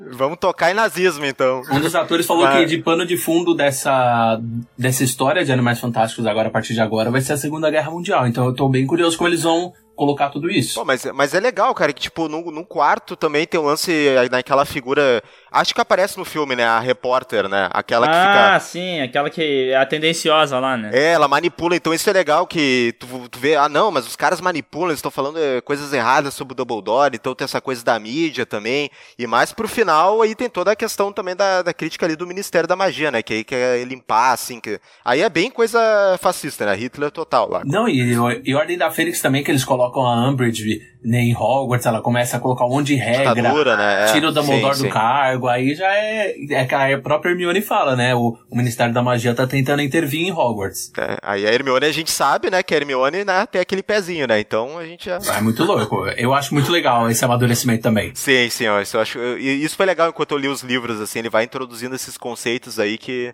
de- tipo, pra, pra quem tá crescendo também é legal saber disso. É interessante que, tipo assim, a gente fez um vídeo recentemente que fala sobre as, as sagas do cinema que foram melhorando a cada filme. E ali no meio a gente colocou Harry Potter. E, tipo assim, a gente sabe que o melhor filme de Harry Potter é o terceiro. Mas a obra como um todo, a evolução dos personagens, a evolução da história, cara, ela é muito boa. É, é- realmente, Harry Potter é a história que amadurece junto com o leitor. Eu acho isso muito massa, sabe? É, a própria autora acho que tinha isso em mente, meu, ela... É que assim, ela escreveu Cálice de Fogo em 2001, que era a época que lançou o primeiro filme, né? Aí Ordem da Fênix ela pôs em 2003, Enigma em 2005 e o último em 2007. Aí o que acontece? Ela tinha a ideia que o cara que começou com 11 anos, que era meu caso, vendo os filmes, tava com 17 ali na época que ia ler o último, sabe? Já tava com um pensamento completamente diferente de quando começou a ler. E ela tinha, Uhum. acho que isso em mente, e isso é nítido na história. É, e eu acho que também, tipo, a escritora na hora ela pensou assim, né? Pô, tá na hora de começar essa galerinha a botar essa galerinha pra pensar, né? Começar a discutir umas coisas mais. Embora no começo lá já tenha aquela questão da, da morte, né? A questão do, do Harry tendo que lidar com isso, de crescer sozinho, mas ainda é bem infantil, assim, né? Não é aquela coisa mais pesada, né? Ah, sim, o tom muda completamente, né? Já no o do, do, do segundo pro terceiro já existe uma quebra de tom ali que é impressionante. Nossa, eu, eu lembro que quando eu fui assistir o Prisioneiro no cinema, eu saí meio que, caramba, isso aí é Harry Potter mesmo, sabe? Porque mudou muito. Mudou assim, É. né? Você vê Câmara Secreta e você vê Prisioneiro, é, Nossa, é. Meu, é uma mudança muito brusca. É que tem, é que tem também a figura ali dos que a galera do Senhor dos Anéis pega no pé dos Nazgûl, mas é os dementadores ali, né? mas tipo, a, todo o conceito deles é muito legal ali, né, que eles quando eles chegam perto da pessoa ali, então, cara, isso não podia ser ser filmado como algo, sabe, uma coisa infantil assim, sabe, como antes estava sendo filmado, sabe? Imagina Sim, as os criaturas, dementadores. É, é. Tipo, antes era uma coisa fantasiosa, né? Alegre. Imagina, tipo, filmar o- os dementadores assim, sabe? Ia ser muito É, essa, os Dementadores, eles realmente eles fizeram no filme de uma forma bem assustadora, aquela invasão do trem lá, aquele. Pô, É, eles é. colocam. Meu, aí você vê essa mudança. Eu acho muito bom, muito bom. Essa questão que tu tava falando ali, que eles. ah, que lembra Senhor dos Anéis e tal. Eu acho. Eu acho muito ruim, cara, que, que os filmes de Harry Potter e Senhor dos Anéis tenham sido lançados tão próximos. Porque É. eles geram muitas comparações, né? Eu acho que até tem alguma coisa ou outra que, que faz sentido, porque são duas obras de fantasia muito grandiosas. E eu acho que é natural que uma coisa influencie a outra. Mas tem outras que, tipo assim, esses dias eu vi. Eu tava pesquisando sobre o Relíquias da Morte, parte 1. Que o, o Ron pega lá o, o medalhão de Salazar Sonserina, coloca no pescoço e logo ele começa a sentir o peso, né? Começa a ficar cuzão. Sei, sei. E aí, tipo assim, eu, eu não fui pesquisar a data, eu não cheguei ainda a esse ponto, sabe? Mas eu vi que, cara, a galera que é muito fã de Senhor dos Anéis, meu Deus, eles citam isso aí como se fosse o maior plágio do mundo, assim. E, e eu acho É. muito difícil que seja, sabe? Eu, eu tô vendo Senhor dos Anéis e a minha namorada tá vendo pela primeira vez, né? A gente tá vendo junto. E minha namorada também é super fã de Harry Potter.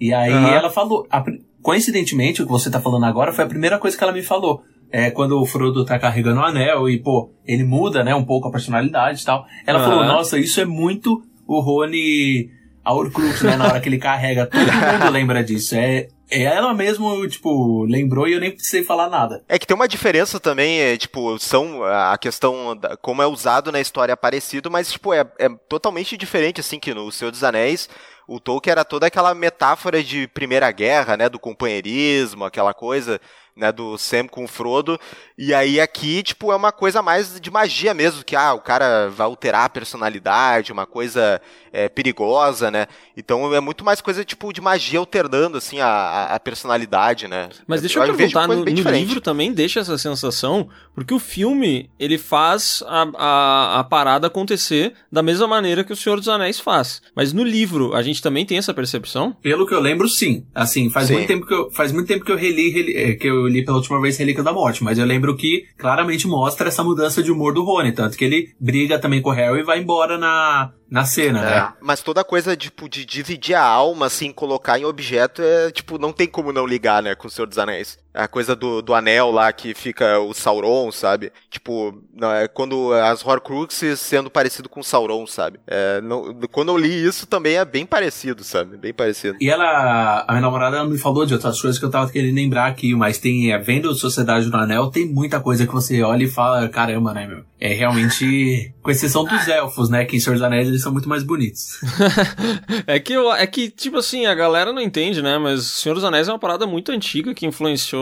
Cara, todo mundo que escreveu fantasia a partir do Senhor dos Anéis foi influenciado pro Senhor dos Anéis, tá ligado? É, não acho tem como escapar disso. disso, né? Dessa comparação que, pô, o cara fez primeiro lá. Então, não fez primeiro, o que eu quero dizer assim, é, querendo ou não, todo autor de fantasia se inspirou um pouco em outro autor de fantasia. E aí tem outras comparações que essas eu acho que já são mais complicadas, assim, que é tipo, O Senhor dos Anéis chegou lá, o segundo filme, em 2002, se não me falha a memória, e aí eles trouxeram pra gente o Gollum, e era feito de uma maneira revolucionária. Aí, sei lá, um ano depois a gente viu, no mesmo ano, eu acho, inclusive, mesmo a gente ano, viu é. o Dobby no, no segundo filme de Harry Potter. E aí, cara, Cara, tu aí, coloca o é. Dobby do lado do, do Gollum, meu amigo, é um, é um bonecão de posto, assim, é muito ruim. Exato, e acho que eu lembro que até na época tinha algumas premiações que ficava até. Eu lembro que tinha MTV Movie Awards ainda, que o pessoal fazia Sei, melhor, pode crer. melhor CGI, sei lá, melhor é, personagem em computação gráfica. Aí sempre competia Dobby e o Gollum, aí ficava aquela competição. É sempre isso. Sempre rolava disso. É, e é uma competição que, pô, o Dobby nessa aí ele sai perdendo feio. Ah, logo coitado, o Dobby, né? que é tão divertido, tão legal, tão fofo, né? Um personagem tão E, cativante. meu, e você Miguel percebeu gosta que o Dobby em Relíquias da Morte, ele tá, sei lá, ele parece que todo mundo, os fãs de Harry Potter brincam, parece que ele passou uns produtos assim na pele, tá ligado? Porque ele tá muito diferente do parte 1 pro parte 2. E assim, ó, os efeitos estão melhor? Estão, mas ele tá muito diferente. Mas eu acho um CG meio ruim, cara. Tanto no, no, no, no segundo filme quanto no Relíquias da Morte. O CG do Dobby, no caso, né? Do, do filme como um todo é bom. Mas o, o Dobby, eu acho que ele, putz, ele continua não sendo convincente ali no, no Relíquias da Morte. Cara, é- eu acho que ele tá mais real. Assim, é um avanço se tu comparar ele com o primeiro e depois como é que ele ficou. Mas de fato, assim, ele não é. A iluminação dele é meio soft, assim, sabe? Quando a luz bate nele, Sim, não sim. tá tão legal, sabe? Eu não sei o motivo, porque, cara, todo CG é tão bem feito do- dos filmes que daí nesse ponto parece que dá uma caída. A computação gráfica do primeiro e do segundo filme, hoje é porque assim, a gente tava falando de Senhor dos Anéis que foi lançado na mesma época que Harry Potter, né? Mas não dá pra negar que, Harry Po- que Senhor dos Anéis tava muito acima tecnicamente. No sentido Nossa, de. muito. O primeiro É. filme de Harry Potter, você olha as cenas do quadribol em câmera lenta, se vocês colocarem em câmera lenta. Ah, é ruim. Os nossa, bonecão. é, é É. pior que videogame de Playstation, assim, É sabe? só uns de bonecão PlayStation 1, voando, assim. é muito paia. Mas vou dizer uma coisa, hein, cara. Tu falou do Senhor dos Anéis, tem eh, os efeitos visuais muito bons. E é muito bom, sim. Mas eu peguei uma cena aí pra editar um vídeo esses tempos da hora que o Gandalf briga lá com o Balrog, sabe? Sim. E daí eu vou dizer que tem uma cena Ah, ali sai que tá... pra lá, Miguel. Não, Qual? não, na boa, Não, bota do aí que tu vai Balrog? ver. Balrog versus Não, Gandalf, não, não, ele chega na ponte, a luz do Balrog acende o amarelão do fogo e o Gandalf fica branco e daí tu vê aquele fundo tu fala, ih, rapaz, deu ruim aí, hein? Ah, o Miguel, não, não, não. Não, dá, mas Miguel. assim, eu, eu acho maravilhoso e tudo mais, eu entendo que faz muito tempo que foi feito, mas hoje em dia tu já sabe que tem coisa melhor, não tem como negar também, porra. Por isso que eu falo do. que vocês estavam falando que o- do remake que é inevitável. Eu acho que, querendo ou não, uma hora ou outra alguma coisa vai acontecer. Não sei o que ainda, não, não consigo adivinhar, mas alguma coisa vai. É, eu acho que, eh, na minha opinião, a tendência maior durante um bom tempo é que surjam novas histórias, né? Porque a J.K. Rowling, um negócio legal de Harry Potter é que ela, diferente do George, do George Martin, ela consegue escrever. Então ela senta, escreve os livros e eles fazem os filmes baseados nos livros. Ela não é que nem o velho que leva 250 anos pra escrever 10 páginas, entendeu? Então eu acho que ela ainda vai, vai ter muita coisa pra sair aí da, da cabeça dela que futuramente pode, pode expandir o universo. Mas, ô Diego, mas, mas é que agora também entrou nesse ponto aí, como é que tá essa relação dos fãs aí? Com a J.K. Rowling, a J.K. Rowling tem feito umas coisas que eu, tipo, como apreciador aí da franquia, fã também, olha, tá difícil. Eu ouvi falar muito mal daquela peça teatral que virou livro que talvez vire filme. Sim, é. São três pontos. É, é dois pontos agora, né? Que é a relação da atual dos fãs com a obra e também tem a Cursed Child, que é a criança amaldiçoada, que foi a peça de teatro. É, em relação à peça de teatro, eu já tive a oportunidade de assistir, eu assisti em Londres e. Ô, louco, rapaz! Dale, dale. isso É, é, fui- porque assim, é, eu, eu tenho muitas histórias da hora. Eu, eu, eu já tenho um só de histórias, porque eu fui pra Londres fazer intercâmbio de dois meses em 2016, né? E aí eu assisti a peça lá, depois. É, eu nunca tinha. Eu tinha lido o roteiro e tal, e nunca tinha visto uma peça de teatro assim nessa proporção, né? De, pô, os efeitos especiais ali estão acontecendo na sua frente. Você fala, como isso é possível? Galera, o pessoal voa de vassoura, o pessoal desaparece, o pessoal se transforma na poção polissuco. De verdade? De verdade, na sua frente. Os efeitos, eles ficam de ponta cabeça.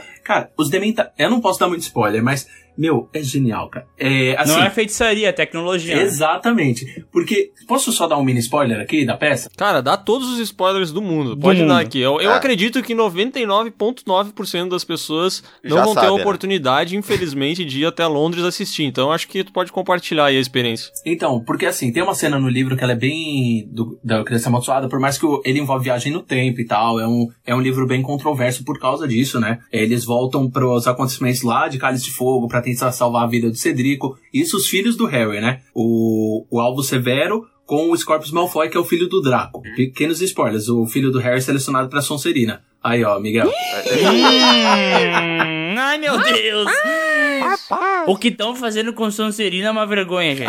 E o filho do Draco acaba sendo um cara muito legal, e eles ficam muito amigos, e eles ouvem o pai do Cedric falando, ó, é, o Harry é o culpado, ele culpa o Harry até hoje pela morte do filho dele, né? E aí eles têm a, a incrível ideia, que muitos fãs não concordam, de usar um vira-tempo pra voltar lá na época do torneio Tribruxo. É uma fanficagem isso, né? Pelo amor de Deus. É a fanficagem isso. É, é muito fanservice, tá ligado? Porque aí o, o que acontece? Você vê o eles dando tudo isso e o spoiler no caso é que tem uma hora que aparece dementadores na, na história. E aí no palco, você tá. A peça é dividida em duas partes, né? Parte 1 e parte 2. Você assiste num dia todo, assim, se você comprar parte 1 e parte 2. Aí tem um momento da história que dementadores surgem. Você tá lá sentado no teatro e começa a ficar tudo gelado. Tudo, tudo. Acho que eles ligam o ar-condicionado ali no, no, no 14, sabe? E você sente, a, você sente a imersão, começa a ficar tudo gelado, você Massa. começa a sentir frio, e de repente os dementadores começam a voar, velho, em cima das pessoas lá na plateia. Vocês não estão ligados, vocês não estão ligados. É muito Mas ah, isso é uma parada da hora, né? Uma parada que tá sendo feita agora, e o pessoal elogia e curte e tal. Mas, cara, é- eu queria falar um negócio que é meio polêmico, que eu fiquei sabendo sobre a nossa amiga J.K. Rowling, e queria saber a opinião de vocês, Potterheads, que é o seguinte. Ela faz algumas declarações e alguns retcons na história que não agrada muito os fãs, né? Tipo, o personagem que nunca era descrito como por ter anda- andado na história, daí ela fala, ele é descrito assim porque na verdade ele era cadeirante. E daí a Hermione, sei lá, mudar a etnia. Como é que vocês vê essas paradas que ela tá mudando agora? A minha opinião é a seguinte, o Twitter acabou, ela é uma pessoa muito ativa, sempre foi desde lá de 2011, 2012, uma pessoa muito ativa no Twitter, né? No sentido de respondia tudo que os fãs perguntavam. Aí, chegou uma época, uma determinada época que na minha opinião, tudo que ela falava e respondia lá pros fãs, às vezes meio que, sei lá, na brincadeira, às vezes porque ela sentia prazer nisso, sei lá, sabe? E isso acabava virando notícia. E, e na minha opinião, visão como jornalista, as pessoas acabavam indo na onda de parecer que ela tava revelando coisas novas todos os dias, sabe? E Aham. porque Sim, sim. todo dia saía uma notícia que ela simplesmente estava lá respondendo um fã no Twitter e isso virava uma notícia que rodava a internet. Então, eu, ve- eu vejo para os dois lados. Tem um lado que realmente talvez era melhor ela ter guardado um monte dessas informações e ter escrito um novo livro, como também da ideia que esse compartilhamento excessivo de informação tenha cansado muitos fãs. Entendi. É, eu gosto quando, assim, o cara, o autor da obra, né, a pessoa que fez, assim, o livro e tal. Cara, eu gosto quando ela, tipo, não se mete, assim, ó. Eu gosto quando, tipo, ela fala o mínimo possível. Ou, ou quando vai revelar alguma coisa é numa próxima obra, numa uma coisa que ela quer fazer depois, mas que fica respondendo, assim, ou fica voltando, tipo, pra Nossa, obra, eu cara. queria dizer. Eu, isso eu não, eu não curto, sabe? Independente se for livro, filme. Eu postei um story esses dias que eu, eu vi um vídeo que a Netflix Poço. fez com, com o diretor do Poço. Os caras explicaram tudo Ah, do não. filme, tudo Ah. que ele pensa, tudo que ele acha. É um vídeo de já não 8 tá minutos e óbvio lá? 30, passando a, a, a visão dele e o que, que ele quis fazer com cada Cagação ponto, sabe?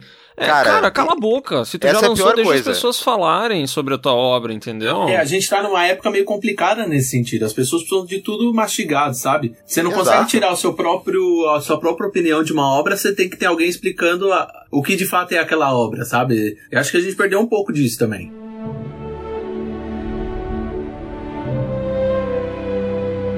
Ô, Tiago, deixa eu te fazer uma pergunta. Tu foi pra Londres assistir a peça. E tu conheceu a J.K. Rowling, não foi? Conheci. É, só- é assim, eu fui pra Caraca. Londres. Ah, por isso que ele tá defendendo ela. Que-. Meu, eu, as pessoas, eu já entrei em alguns conflitos assim nas nas redes sociais e tal. Eu, obviamente, eu discordo de muita coisa que ela fala, de alguns pronunciamentos, pronunciamentos, inclusive, bem, alguns bem polêmicos. Eu discordo de bastante coisa, sabe? Só que o meu amor por Harry Potter, assim, me trouxe muita coisa, sabe? Então é muito difícil pra mim cancelar alguém, tá ligado? Eu prefiro discordar da opinião e seguir a vida, sabe? Nesse sentido, assim, dependendo, obviamente, do que a pessoa fala. Mas, assim, em relação, eu fui pra Londres em 2016, fiz intercâmbio lá, fiquei dois meses. E eu fui pra convite da Warner pra Nova York em 2018. Aí eu conheci a autora J.K. Rowling e o elenco de Animais Fantásticos. E coincidentemente, nesse mesmo dia eu fui, tentei lá na sorte numa peça do Dan Radcliffe, do Harry, né? E tirei foto com ele no mesmo dia que eu conheci a autora J.K. Rowling, cara. Caraca, Caraca. Cara? Sonho de fã, meu. Que isso? Não, tu, pra mim tu já é amigo dele. Pra mim É. tu, Cara. tu, tu co- come um churras com ele, bate uma Meu, bolinha. Animais Fantásticos 3, furo aqui no canal Piuí, tá? Se rolar a cena do Rio de Janeiro, o Diego vai estar lá. Ele vai ser da escola de samba. Isso aí, ele vai ser o porta-bandeira. Esse dia foi muito maluco, muito maluco, porque vocês imaginam como tá o meu nível de adrenalina, né? No começo do dia eu conheci ela, e no final do dia eu achei que eu tava tranquilo, pronto pra descansar no hotel, aí eu vi que o cara tava em peça de teatro lá, e eu falei, deixa eu tentar tirar uma foto com ele. Eu fui lá na frente da peça, fiquei até o final ali esperando, é porque eu não comprei, né, o ingresso pra peça. Aí eu fiquei, até o final ali, o segurança falou, ó, fica aí que ele sai, né, pra autografar depois, e aí eu consegui a foto com ele. Esse dia foi genial, tá, né, marcado na minha história, assim, de, porra, melhor dia. Caraca, tá aí, tu conheceu o elenco e a J.K. Rowling. Deu pra conversar com alguém? Alguém é legal? Alguém é cuzão? Então, eu conheci o elenco de Animais Fantásticos, né? E assim, o de Harry eu fui. Eu conheci só o Dan, né? E o de Animais Fantásticos, o pessoal é muito gente boa, sério. Eu, eu fui na premiere do filme também em 2016, na época do intercâmbio, eu fui com o grupo justamente pra estar lá na época da premiere, né? E aí eu tive Ah, essa sensação de tapete vermelho e tudo. Pô, tem. tem Caraca, bicho. o Ezra Miller, sério, você. Tirando esses vídeos que saíram recentemente dele lá com a fã. Cuidado, meu amigo. Cuidado. Ele te jogou no chão, Diego. Então, ele, pelo menos, assim, em Animais Fantásticos, no dia que eu conheci o elenco, ele foi o mais simpático de todos, assim, isso sem sombra de dúvidas, assim, cantou comigo, falou que, lá, o cara aí. beijou minha touca, assim, sabe? Não, Que mano, isso? eu tava Que uma- isso, rapaz? Mano, Vou dar um não, soco no saco. né? Não, isso não? Ele tava, não sei se, não sei se ele tava bêbado também, mas... Pode ser, pode ser Bom, também. eu- ah, assim, É. pela, pela história descrita, eu imagino que um mais um, acho que ele tava bêbado. Sei né? lá, porque era um rolê no restaurante, os caras estavam servindo bebida faz um tempo e tal, talvez ele já tava meio alto. Eu não sei se ele tava bêbado, mas ele tava com uma garrafa de Jack Daniels na mão esquerda. Quebrada. Que ele tinha quebrado numa mesa e tava ameaçando uma pessoa do meu lado. Não, mas o, o, o Diego, pô, se senti humilhado. É que quando eu fui pra Londres, eu só fui em King Cross ali, tá ligado? Eu só fui na plataforma lá pra, pra ver aquela parada. Mas é legal, é legal de ver, cara. Aquilo lá que. Acho que está sempre lotado aquilo, né? Ah, da plataforma. Que tem lá pra tirar. Eu não tirei foto com o carrinho porque aí eu achei que tava, tava me assaltando lá. Mas aí não, não E paguei. o que acontece, em Londres, eu fui, eu fui com um grupo que, tipo, a gente fazia umas tour em Londres que era só de Harry Potter, né? Então a gente conhecia, Pode algum- a gente conhecia alguns lugares que eles filmaram algumas cenas. Eu tirei foto lá na entrada do Ministério da Magia. Tudo existe ali. Você anda, de repente você tá num cenário de Harry, sabe? Eu acho Sim, muito, sim. eu acho muito doido isso de como Londres está associada a Harry Potter nesse sentido. Total, cara. É, tu andando por lá, tu, tu sente isso aí. É bem, é bem legal. É isso. muito legal. Por isso que eu fiz me apaixonar pela cidade, assim, é muito louco. Aham.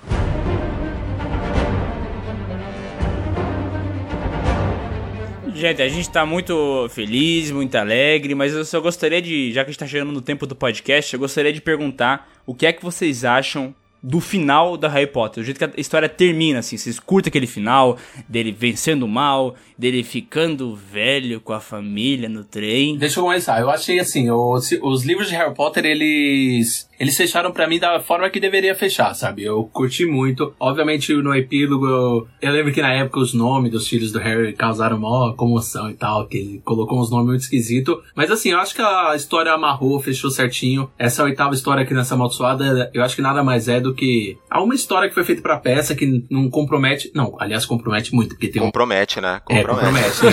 Eu ia falar que.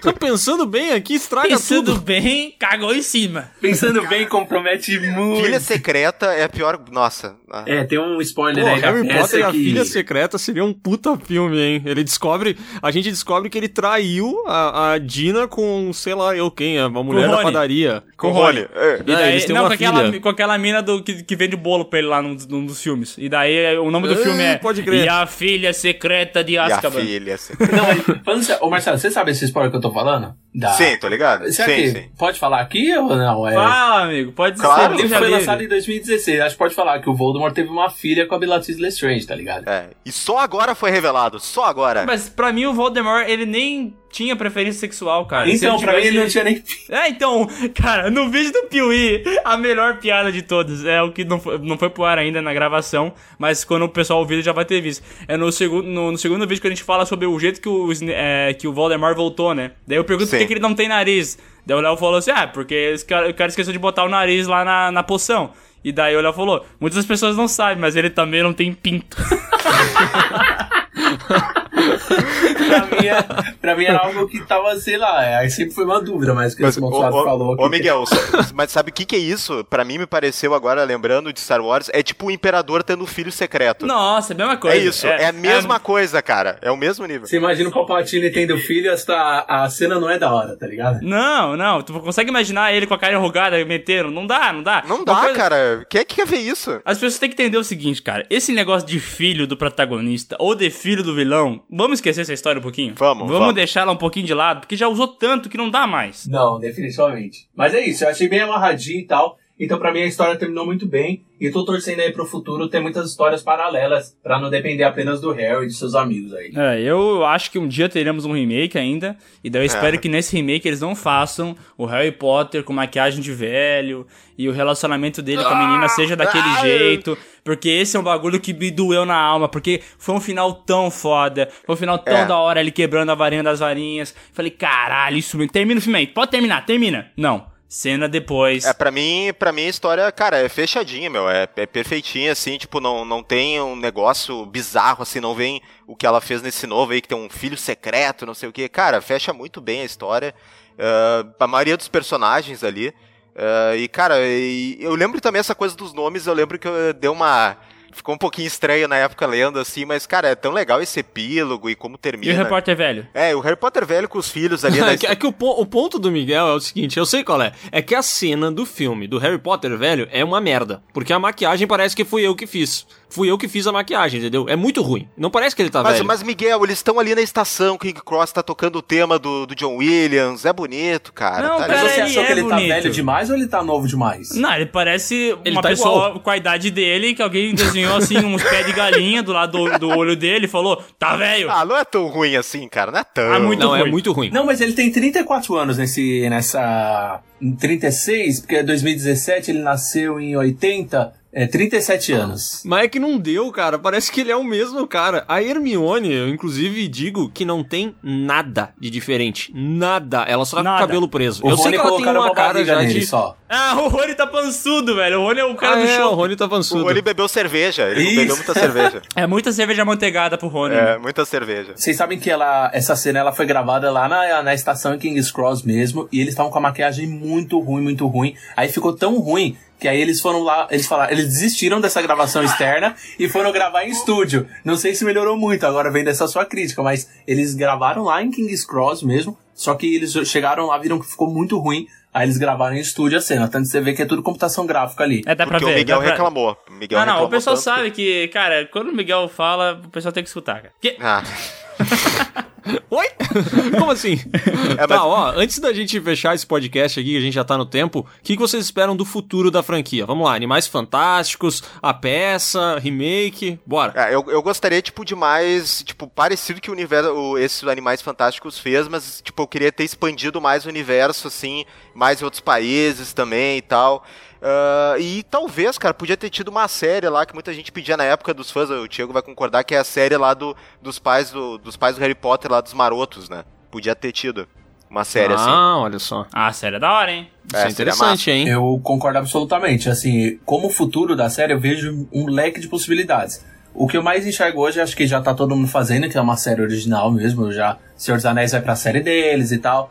É, temos várias outras franquias ganhando séries, então acho que tá na hora de Harry Potter pegar. Meu, mas esquece Harry Potter, o personagem Harry Potter, no caso. Esquece Sim, ele. sim. é, Concordo. sei lá, é, pelo menos por hora faz algo assim, focando, sei lá, na comunidade bruxa do- dos outros países. E essa história dos marotos também é o que eu falei, que pega a primeira guerra bruxa ali, a primeira ascensão do Voldemort, vira, eu acho que se eles forem guardar essa história, talvez seja pra filme. Não sei. Hum, É, pode esse- ser, é verdade, verdade. depois de Animais Fantásticos, você coloca uma trilogia, sei lá, da Primeira Guerra Bruxa.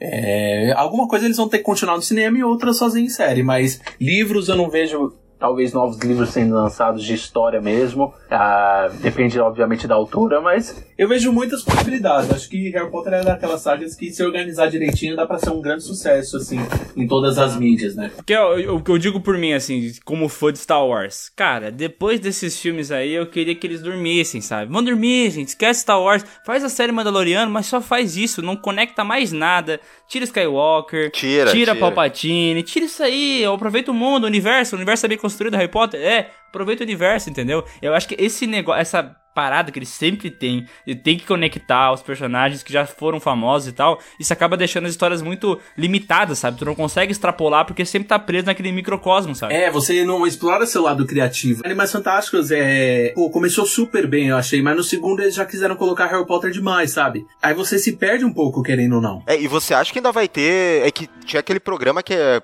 cronograma, programa que era cinco filmes. Eu não sei se vai ser cinco filmes, cara. Cinco filmes, mas, pô, é, o segundo já vai ser. A- Não sei se agora a questão da pandemia vai atrasar novamente o terceiro. Então eu. eu Podia realmente- encerrar nesse terceiro, eu acho, né? Podia É, acabar já foi terceiro. adiado uma vez, né? Era pra ele ter sido lançado em 2020, esse ano. Aí ele foi pra final do ano que vem. Mas eu acho que no segundo filme, além dele não ser tão bom, ali o lance do Johnny Depp deve ter dado uma atrapalhada também, né? E acho que foi uma série de fatores. Acho que isso, querendo ou não, atrapalhou. É, é um fato. E outra, é, as críticas, né? Logo que elas foram lançadas, estavam muito ruins é, do filme, né? Mas então é, é acho que que é fraco, isso. né? E o primeiro É público fraquinho. pegou o curioso e o fã. Já o segundo talvez tenha pegado só fã, entendeu? Eu acho que o Johnny Depp ele atrapalha um pouco, mesmo se ele não tiver envolvido em nada, tá? Quero deixar a minha opinião aqui depois do Chris Columbus. Depois que ele perdeu um dedo, né? É foda, né? Daqui a pouco ele tá falando assim, ô companheiro. é que a piada é que a mina lá dele Piada do Miguel. arrancou o dedo dele, mas só, esse é só um detalhe. só, só- só um pequeno detalhe. Ah, mas vocês acham que vai dar bom o futuro de Animais Fantásticos? Eu quero- a bilheteria do terceiro, pra mim, vai dizer muito, sabe? Porque são cinco filmes. A gente tá falando de finalizar isso tudo, talvez em 2027. Acho que Harry Potter perde muito, assim, o mundo. Meu Deus. Porque você Nossa se prende senhora, muito a uma isso- franquia que você não tem certeza que se ela vai ter esse sucesso até o fim, sabe? Eu não faço ideia, mas saíram dos, de livros essa franquia ou não? É um livrinho muito pequeno, né? Animais Fantásticos, só que tinha Nossa, só. é- É. não tem nada nesse livro, assim, é só porque o nome do Ah. cara tá ali, sabe? Não É tem só nada. a descrição de criatura mágica esse livro. Tem É, umas- mas a J.K. Rowling que tá fazendo os roteiros do filme, não é? Isso, é ali o. Agora o terceiro vai ter a ajuda do cara que fez os roteiros de Harry, né? ele fala assim, ó, a mina não tá ligando. Chama lá o brother lá que fez o filme bom.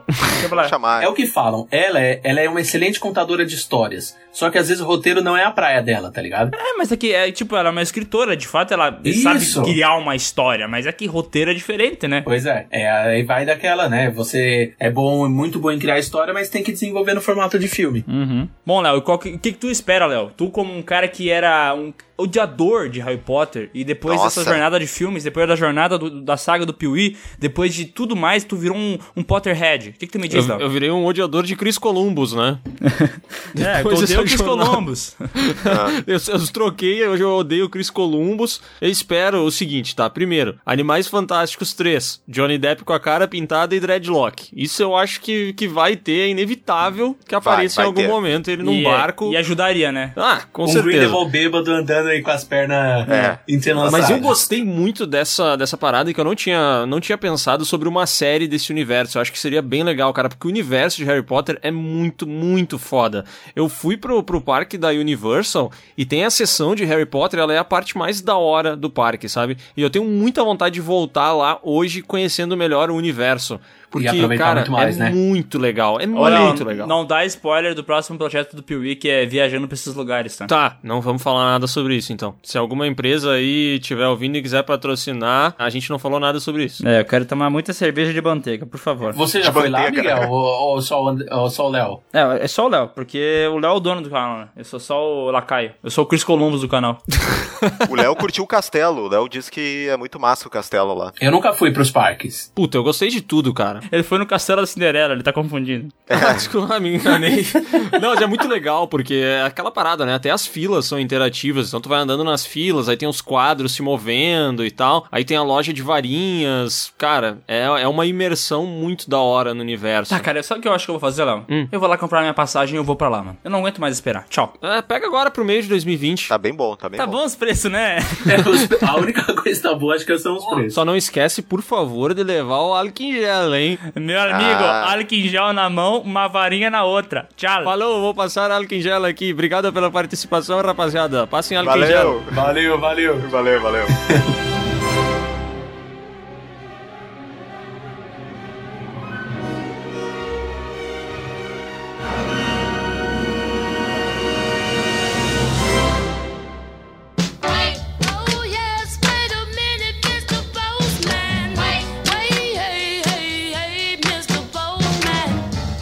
vamos agora pra nossa mágica leitura de e-mails, entendeu, Léo? Cara, ah, entendi. Foi excelente essa. E vale mencionar que a gente tá com a nossa caixa de e-mail entupida, né? Ah, cara, nunca ficou tão cheia. Até parece que nós vamos ter que dar uma descarga.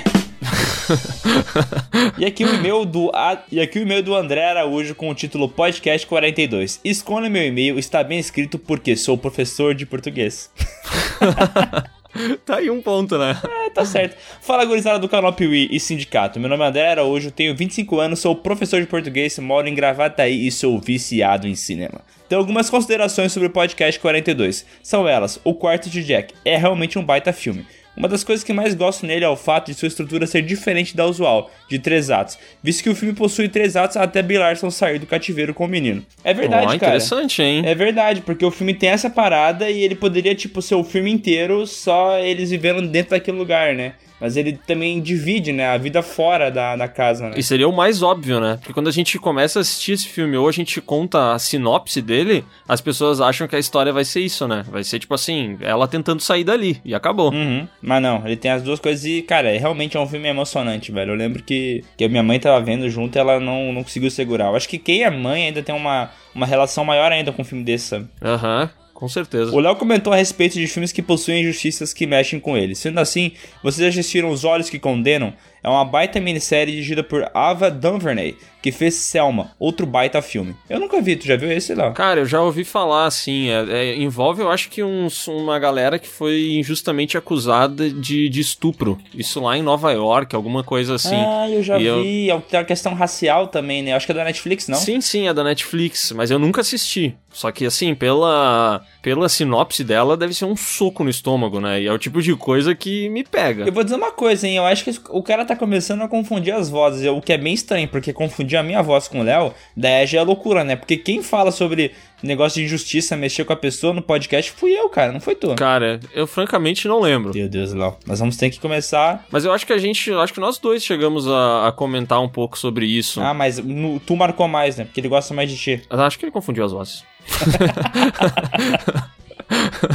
E por fim, outro baita filme que me fez chorar foi Coco, aquele da Pixar, que não é cocô, né? Ah, é. Mas, cara, engraçado que Tem que cuidar, né? Porque tem esse problema, né, na hora de ler. Mas o nome do filme é Coco, daí veio pro Brasil, virou Viva, a Vida é uma Festa. É meio difícil, né? Ah, Mesmo sendo telegrafado o final, desde o bisavô do menino desaparecendo e o menino cantando para a avó, independente, chorei igual a uma criança. O que impediu minha namorada de chorar.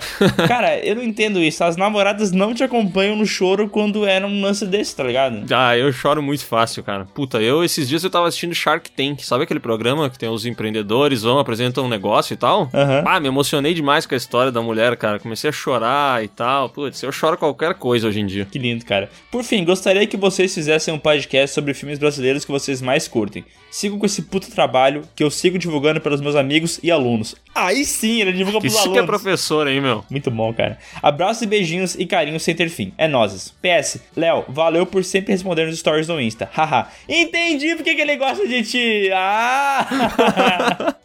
Tá respondido, cara. Já sabemos, não fui eu que falei. e aqui temos o e-mail episódio 42, filmes feitos para chorar da Beatriz Silva. Olá, Bruno. Olá, Bruno e Miguel? Ué? Tá tramando alguma coisa, talvez, com o Bruno? Cara, até onde eu sei, não. Quer O dizer, Bruno está. Caralho, meu, o sindicato realmente tá tomando conta do Piuí, hein? Cara, ou ela deu uma travada violenta no cérebro, ou ela realmente tá tentando colocar uma intriga aqui no meio. Não sei. É, e eu acho que é coisa do Bruno, tá? Porque volta e meia eu recebo umas, umas mensagens assim, e a gente recebe e-mail aqui também, coisas do tipo fora patrões, sei lá o quê, umas paradas que o Bruno manda as pessoas falarem aí. Bruno, eu acho que ele tá louco pra cortar a participação dele dos podcasts. Ele não sabe como ele vai fazer isso, mas ele tá querendo, pelo jeito. Ah, inclusive ele deixou um áudio aqui falando com as pessoas, né? Dá, vamos deixar ele aí antes de começar o e-mail, já que ela colocou e puxou o Bruno, né? O Bruno pode ter o espaço dele agora, vai. Alô, alô, tá funcionando? Rádio Peão invadindo a leitura de e-mail dos patrões. Aqui é o Bruno. Eu vim aqui agradecer o carinho dos milhares de fãs que se comoveram com a minha história e dizer muito obrigado pelo, pelas mensagens. Se eu não respondi alguém, desculpa, eu tô tentando responder todo mundo, viu? É isso aí. Um abraço, agora fiquem com esses dois arrombados. Tá, mas agora chega de asneira e vamos pro e-mail dela. Olá, Léo e Miguel. Mudei. Me chamo Beatriz, tenho 16 anos e moro em Mogi das Cruzes, São Paulo. Sobre o último episódio, eu gostaria de compartilhar uma história. Eu choro muito Ah, mais do que o comum assistindo meu amigo Enzo naquela cena em que a esposa do É, meu porra. amigo na cena em que a esposa do meu amigo Enzo desmaia e fica realmente doente. Eu choro muito porque lá em 2018 minha mãe teve um aneurisma. E aquelas cenas me levam direto pra esse momento da minha vida, que foi terrivelmente traumático pra mim. Mas felizmente, como no filme, tudo acabou bem. Menos pro Enzo, ela diz aqui, né? Eita, acho que quem não viu o filme do meu amigo Enzo acabou de ter um spoiler sobre o meu amigo Enzo. Cara, mais ou menos, tá? Esse aqui não é o. Ele não, não segue aquele padrão é, Marley e eu, assim, né? É um pouco diferente, vai. Ah, pelo menos deu tudo bom, né, cara? Eu ficaria muito triste se a história tivesse uma conclusão triste. E Como É. não teve, estou feliz. Mas, mas isso é muito real, né? Esses filmes que fazem a gente chorar, geralmente são os que, os que mais nos fazem chorar. Eles remetem a alguma coisa que nos lembra de alguma história ou algo da nossa essência, né? Meio bizarro isso. É, pro Bruno, todo filme faz ele chorar demais porque ele tem aquele lance muito forte da empatia, né? Ah, então é, ele consegue sim. se colocar em qualquer lugar, sabe? Ah, não, o Bruno, quando o Mercúrio morreu lá no Vingadores, a Era de Ultron, puta que pariu, se lavou chorando. Eu sinto como aquele cara que corre muito, mas não consegue correr tanto quanto uma bala. PS, sobre o podcast dos homens mais bonitos do cinema, como uma boa apreciadora da beleza masculina, acredito que vocês esqueceram do Ah, Benedict não. Cumberbatch, nosso eterno Sherlock Holmes, e o cara que faz a voz lá do. do, do dragão do Hobbit. Do Smog. Não, é que a gente esqueceu ele, a gente não lembrou dele, porque ele não é bonito. É, não é que a gente esqueceu dele, é que ele não, não teria como entrar nesse podcast, infelizmente, né? PS2, pelo fim da opressão e injustiça, o sindicato tem meu mais profundo apoio. Bom, é, faz sentido aquela tua história inicial ali. Foi um lance do Bruno. todo mundo se entregando no final dos e-mails, né? E agora vamos para o meio do Kurama com o título PewCast me fez chorar mais que Rei Leão. Mas não é muito difícil também, né? Olá pessoas, me chamo Kurama, tenho 28 anos e atualmente moro em Londres, mas sou de Belo Horizonte, Minas Gerais. Caraca, louco, velho, man. Um e-mail internacional. Viu? Ô louco? Man. Ah, Que merda.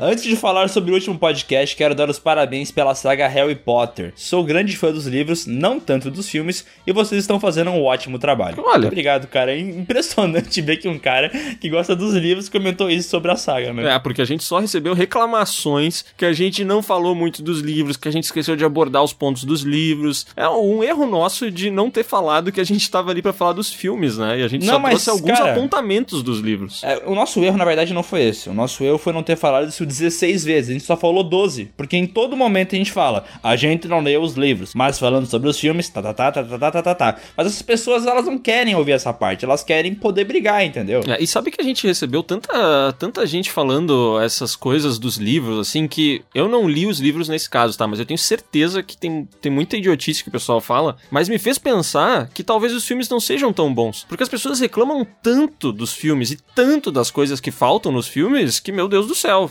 realmente, sei lá, entendeu? Deve existir um universo ali no- nos livros que deve ser 550% expandido, não é possível. Não, e também deve ser uma recompensa que tu tem por ler isso aí, que sei lá, mais que orgasmo, né? Porque as pessoas defendem com tantas unhas e dentes que eu fico preocupado. É, e não, e não é que a gente foi contra elas, né? Mas elas começam a brigar entre elas, assim, é um negócio bizarro. Nossa, se tu for na primeira parte da saga Harry Potter e dá uma lida nos comentários, cara, parece uma guerra civil. não é bonito. É, não, esses comentários aí não são bons de ler, cara, isso aí faz mal pra gente. Sobre choro, já começo dizendo que chorei bastante durante o podcast. Minha avó tem Alzheimer e por muito tempo eu era o único neto que ela ainda se lembrava direito. Mas agora vejo nos seus olhos que sou apenas uma memória distante. Putz, cara, isso é muito foda, velho. Sempre que eu ouço esses relatos e principalmente lembrando ali da história do Bruno também, tu vê que é uma parada que, que acontece muito fácil, né, cara? Como a vida da pessoa, tipo assim, as lembranças dela, tudo que ela vivenciou e um legado é só um fiapo, tá ligado? E tu pode Sim. muito.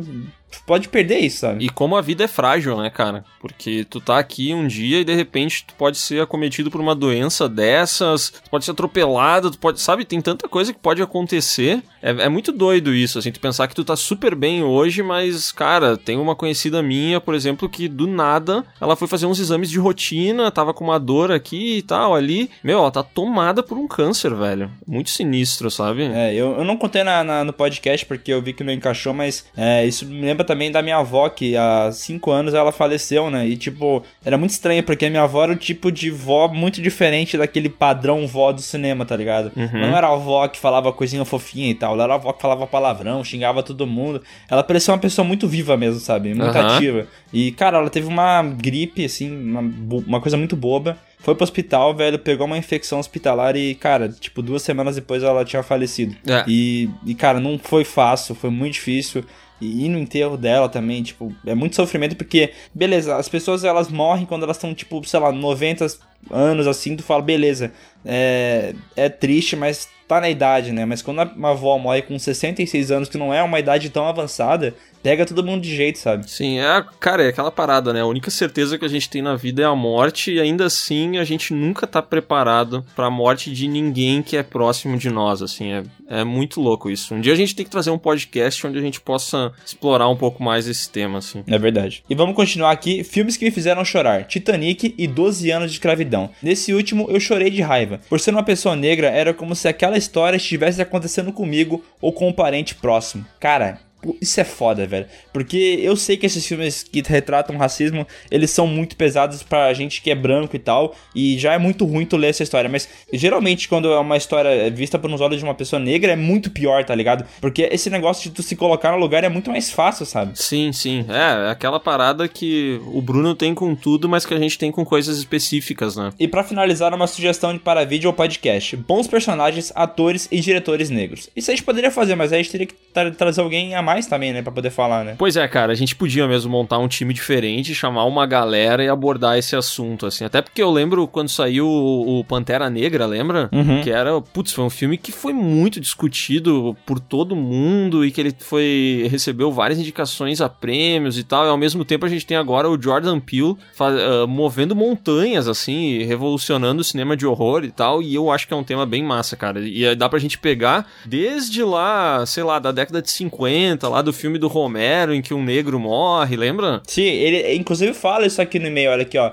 Ele coloca em muitos filmes o negro aparece apenas como alívio cômico ou como um criminoso. E, cara, isso é muito verdade, tá ligado? Mas eu acho que, como a gente. A gente até pode falar sobre, mas a gente não tem muita. Como, como explicar muito bem o assunto, porque às vezes não é a nossa realidade, como a gente acabou de falar, né? E, cara, quando eu vejo os vídeos do Omelete e vejo o Load, por exemplo, putz, seria uma adição muito foda pro podcast, tá ligado? É, vamos, vamos buscar isso, vamos buscar. Desculpa se o e-mail ficou muito grande. Mais uma vez, parabéns. E, Léo, deixa o bingolingo do parmesão em paz. Como é que pirulito tão bonito? Não, chega, Léo. Todo mundo clama por isso nos e-mails. Para de mexer no bingolingo. Tá, parei. E esse termo eu não conhecia, hein? Também não, mas eu gostei. Me lembra aquele filme eh, Milagre na Cela 7, que o cara fica gritando toda hora: Lingo, lingo!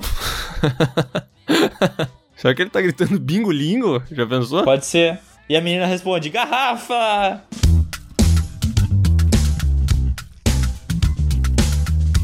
E agora temos um e-mail aqui, PeeWeeCast, vocês perderam o meu respeito. Opa! Prezados Leonardo e Miguel, sou o Anderson de Sumaré, interior de São Paulo. Acabei de ouvir o PeeWeeCast sobre os filmes feitos para chorar e quero lhes dizer que vocês perderam o meu respeito ao não elencar dentre estes filmes a animação Irmão Urso e o filme A Cabana. Meu Deus. Quando eu assisto Irmão Urso e escuto o Kenai falar para Koda: Koda, eu fiz muita coisa ruim, sua mãe não vai chegar. Eu penso em desistir da vida e me matar assistindo Crepúsculo ou 50 Tons. Eu, pra ser sincero, de nome eu nem lembro que animação é Irmão Urso, tá? É, aquele que o cara tem um irmão urso. Ah, agora eu lembrei, porra. Mas esse cabana que ele falou tem uma pegada bem religiosa, assim, que pra mim é meio piegas, sabe?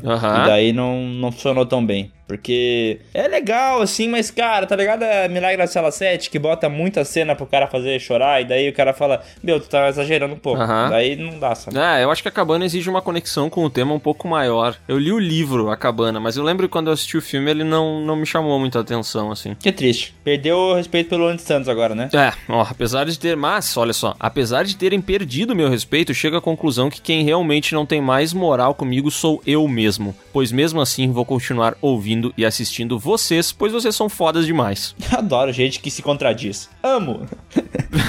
PS1, sou viciado no mau humor do Léo e nas piadas fora de hora do Miguel. PS2, Saga Senhor dos Anéis já. PS3, Henry Cavill, presidente do Brasil. Abraço, guris. Esse negócio do Henrique Cavill, presidente do, do Brasil, eu fico pensando assim, no momento que a gente tá, literalmente, qualquer ser humano ou qualquer objeto seria um presente melhor, né? É, cara, é, o Brasil ele vem ultimamente aí numa, numa, numa bad vibe, né? Pois é, tá triste, né, cara? Cada vez pior. O Henry Cavill faria uma bela campanha, eu acho, sabe? Que ele embelezaria vários lugares por onde ele passasse. Verdade. E agora vamos para o e-mail Filmes Feitos para Chorar. E ele tá entre parênteses aqui ainda, ó. Cláudio me fez chorar de tão lindo que ele é. Caraca. Já, já sabemos que o e-mail tá aqui não por, por merecimento, né? É. E aí, Pio Whippers, me chamo Ricardo, eu tenho 27 anos estou de Campina Grande, Paraíba. Ele tem 27 anos, se ele fosse um ator, eu ia ficar preocupado. Porque ator e ator, geralmente com essa idade, é aquela idade decisiva se vai morrer ou não, né? Ator e ator? Tu falou? Ator e cantor, desculpa. É, Mas já é, percebeu? 27 anos é o limite ali. Passou de 27 anos, show. A idade maldita, né? Conheci o canal por recomendação do YouTube. Certo dia, em uma postagem, vocês falaram do podcast e resolvi dar uma chance. Cara, que programa sensacional.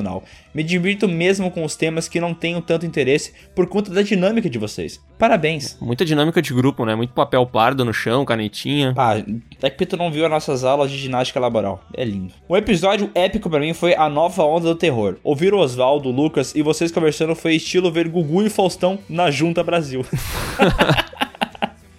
Show demais. O... Adorei a- as comparações. É. Mas eu, eu só espero que a gente seja o Faustão, porque eu gosto muito do Faustão. Eu também gosto do Faustão. E eu também gosto do Oswaldo, né? Mas eu vou voltar a falar aqui, ó. O Oswaldo ele vai voltar pra um podcast se ele comprar um microfone. É. Sobre o podcast anterior, um filme que me fez chorar muito foi sobre Meninos e Lobos. Cara, é muito pesado esse filme, tá ligado? Meu É. Deus do céu. Isso aí é de doer na alma, velho. É, esse é aquele lá que tu vai dormir e ele não sai, né? Ele não te deixa em paz. Não, te perturba, né? Segue abaixo algumas recomendações e sugestões de temas para os próximos podcasts. Momentos mais constrangedores da nossa vida. Cara, isso é Nossa, muito bom, velho. é a vida inteira, é muito bom esse tema, hein? Cara, é muito bom, porque eu tô vendo The Office, e cara, The Office, ele é um estudo sobre o constrangimento das coisas, velho. E, e não ter risada na série é tão bom, porque daí realmente fica tudo mais constrangedor, tá ligado? Fica constrangedor, né? Nossa, é demais. Filmes que nos deixam reflexivos, também é bom. Filmes sem pé nem cabeça, também é bom. E melhores desenhos da TV Globinho. Cara, eu acho que os três primeiros temas nós vamos fazer, porque é bom, velho. Caraca. É, são três temas bons mesmo. O desenhos da TV Globinho a gente passa, né? A É. gente já fez um sobre desenhos animados ali, tem bastante coisa lá, né? É, tá bom, já. PS1, vocês vão fazer a saga Candyman? E PS2, uma pergunta, Cláudio faz parte do sindicato? Ó, pro PS1, cara, eu acho que vai rolar o, Candyman porque eu tenho um filme novo pra lançar, né? Esse lance do Corona e tal, eu não sei pra quando é que ele vai, mas é pra rolar, né? É, a gente não tem como saber quando que vai sair, mas estava na nossa ideia fazer. E eu tô com o livro do Candyman aqui na mesa, hein? Que eu trouxe pra gente poder fazer a saga. Mas agora só Deus sabe quando esse filme vai sair, né? E aí, pra resposta PS2 aqui, ó. O Cláudio, velho, ele não faz parte do sindicato porque o Cláudio, ele é nosso funcionário, tipo, tá ligado? O confidente, a gente confia nele, tá ligado? A gente não acha que ele vai dar uma facada nas nossas costas. Mas a gente também não dá as costas pra ele muito, assim. É. A gente evita. Tem que ter cuidado, né? Só mais uma coisa, Todd é muito ruim. O certo é Nescau. Não tem como acertar mais. Uma costela bem salgada para vocês. Abraços. Abraço! E agora vamos aqui pro e-mail do João Moura que diz o seguinte: Obrigado por tudo. Léo e Miguel, me senti obrigado a escrever este e-mail, pois ouvi o podcast de filmes que fazem chorar logo após ter visitado meu avô. Ele sobreviveu ao coronavírus, mas está em perda de memória progressiva devido aos medicamentos que levou. Chorei litros quando começaram a contar suas experiências com Alzheimer, mas também me percebi que ouvindo vocês eu me sinto muito mais solto e longe de qualquer problema. Como já tinha referido em outro e-mail, sou de Portugal e estou aqui para mostrar para vocês como pessoas que estão do outro lado do oceano também podem ter um impacto muito positivo e importante nas nossas vidas. Obrigado por tudo. Guardarei vocês no meu coração. Olha que coisa linda. E com esse e-mail lindo, a gente encerra a leitura de e-mails. Por mais e-mails bons assim, né, cara? Porque esse aqui foi bonito mesmo. É, que tenham mais notícias. Quando vocês tiverem notícias boas, mandem, mandem pra gente o e-mail. Vocês podem botar no tema notícias boas, tá? Né? Mas não mandem merda com esse, com esse assunto, tá? É sério. Não, agora que tu falou, eles vão mandar, né? É, notícias boas. Ah, eu comprei salgadinho. Que é uma notícia boa, né? E se você quer ter seu e-mail lido aqui, velho, é muito fácil. É só mandar um e-mail para podcast.canalpiuí.com.br. Coloque seu nome, sua cidade e sua idade. Escreve um e-mail legal, bacana, sem ser uma lauda inteira. É meio da hora, tá ligado? É, manda aí pra gente que tá da hora, a gente tá recebendo vários e-mails aqui, tá? Se a gente não lê o seu e-mail uma vez, não desiste, continua mandando, porque a gente pode não ler ele no ar, mas aqui a gente sempre dá uma lida nos e-mails e É, tal, o Claudio é que- faz um pré-filtro. Tanto é que eu peço pro Léo sempre pegar e botar o e-mail como não lido para a hora que a gente for ler aqui, né? Pra poder ter o acesso a ele certinho. Só que eu vi que o Léo leu quase todos, porque eles estavam todos não em negrito, sabe? É, eu sou um cara meio desorganizado, né? Mas, mas pelo menos a gente lê os e-mails, tá? É, é isso, né? Então é isso, cara. Abraço. Oh, outra coisa, tem uma missão, tá? Rolando essa missão que é pra transformar o PewCast no, no top 10 podcasts mais ouvidos do Brasil. Você tem que ajudar a gente nessa missão, cara. É, por favor, aí compartilha o podcast com seus amigos, apresenta pra eles. Tem um monte de gente no mundo que nem sabe o que é um podcast. Então seleciona um tema. O PewCast já tem vários episódios. Seleciona um tema que combina com essa pessoa e manda pra ela ouvir. Cara, ela vai gostar, é sério. Amém.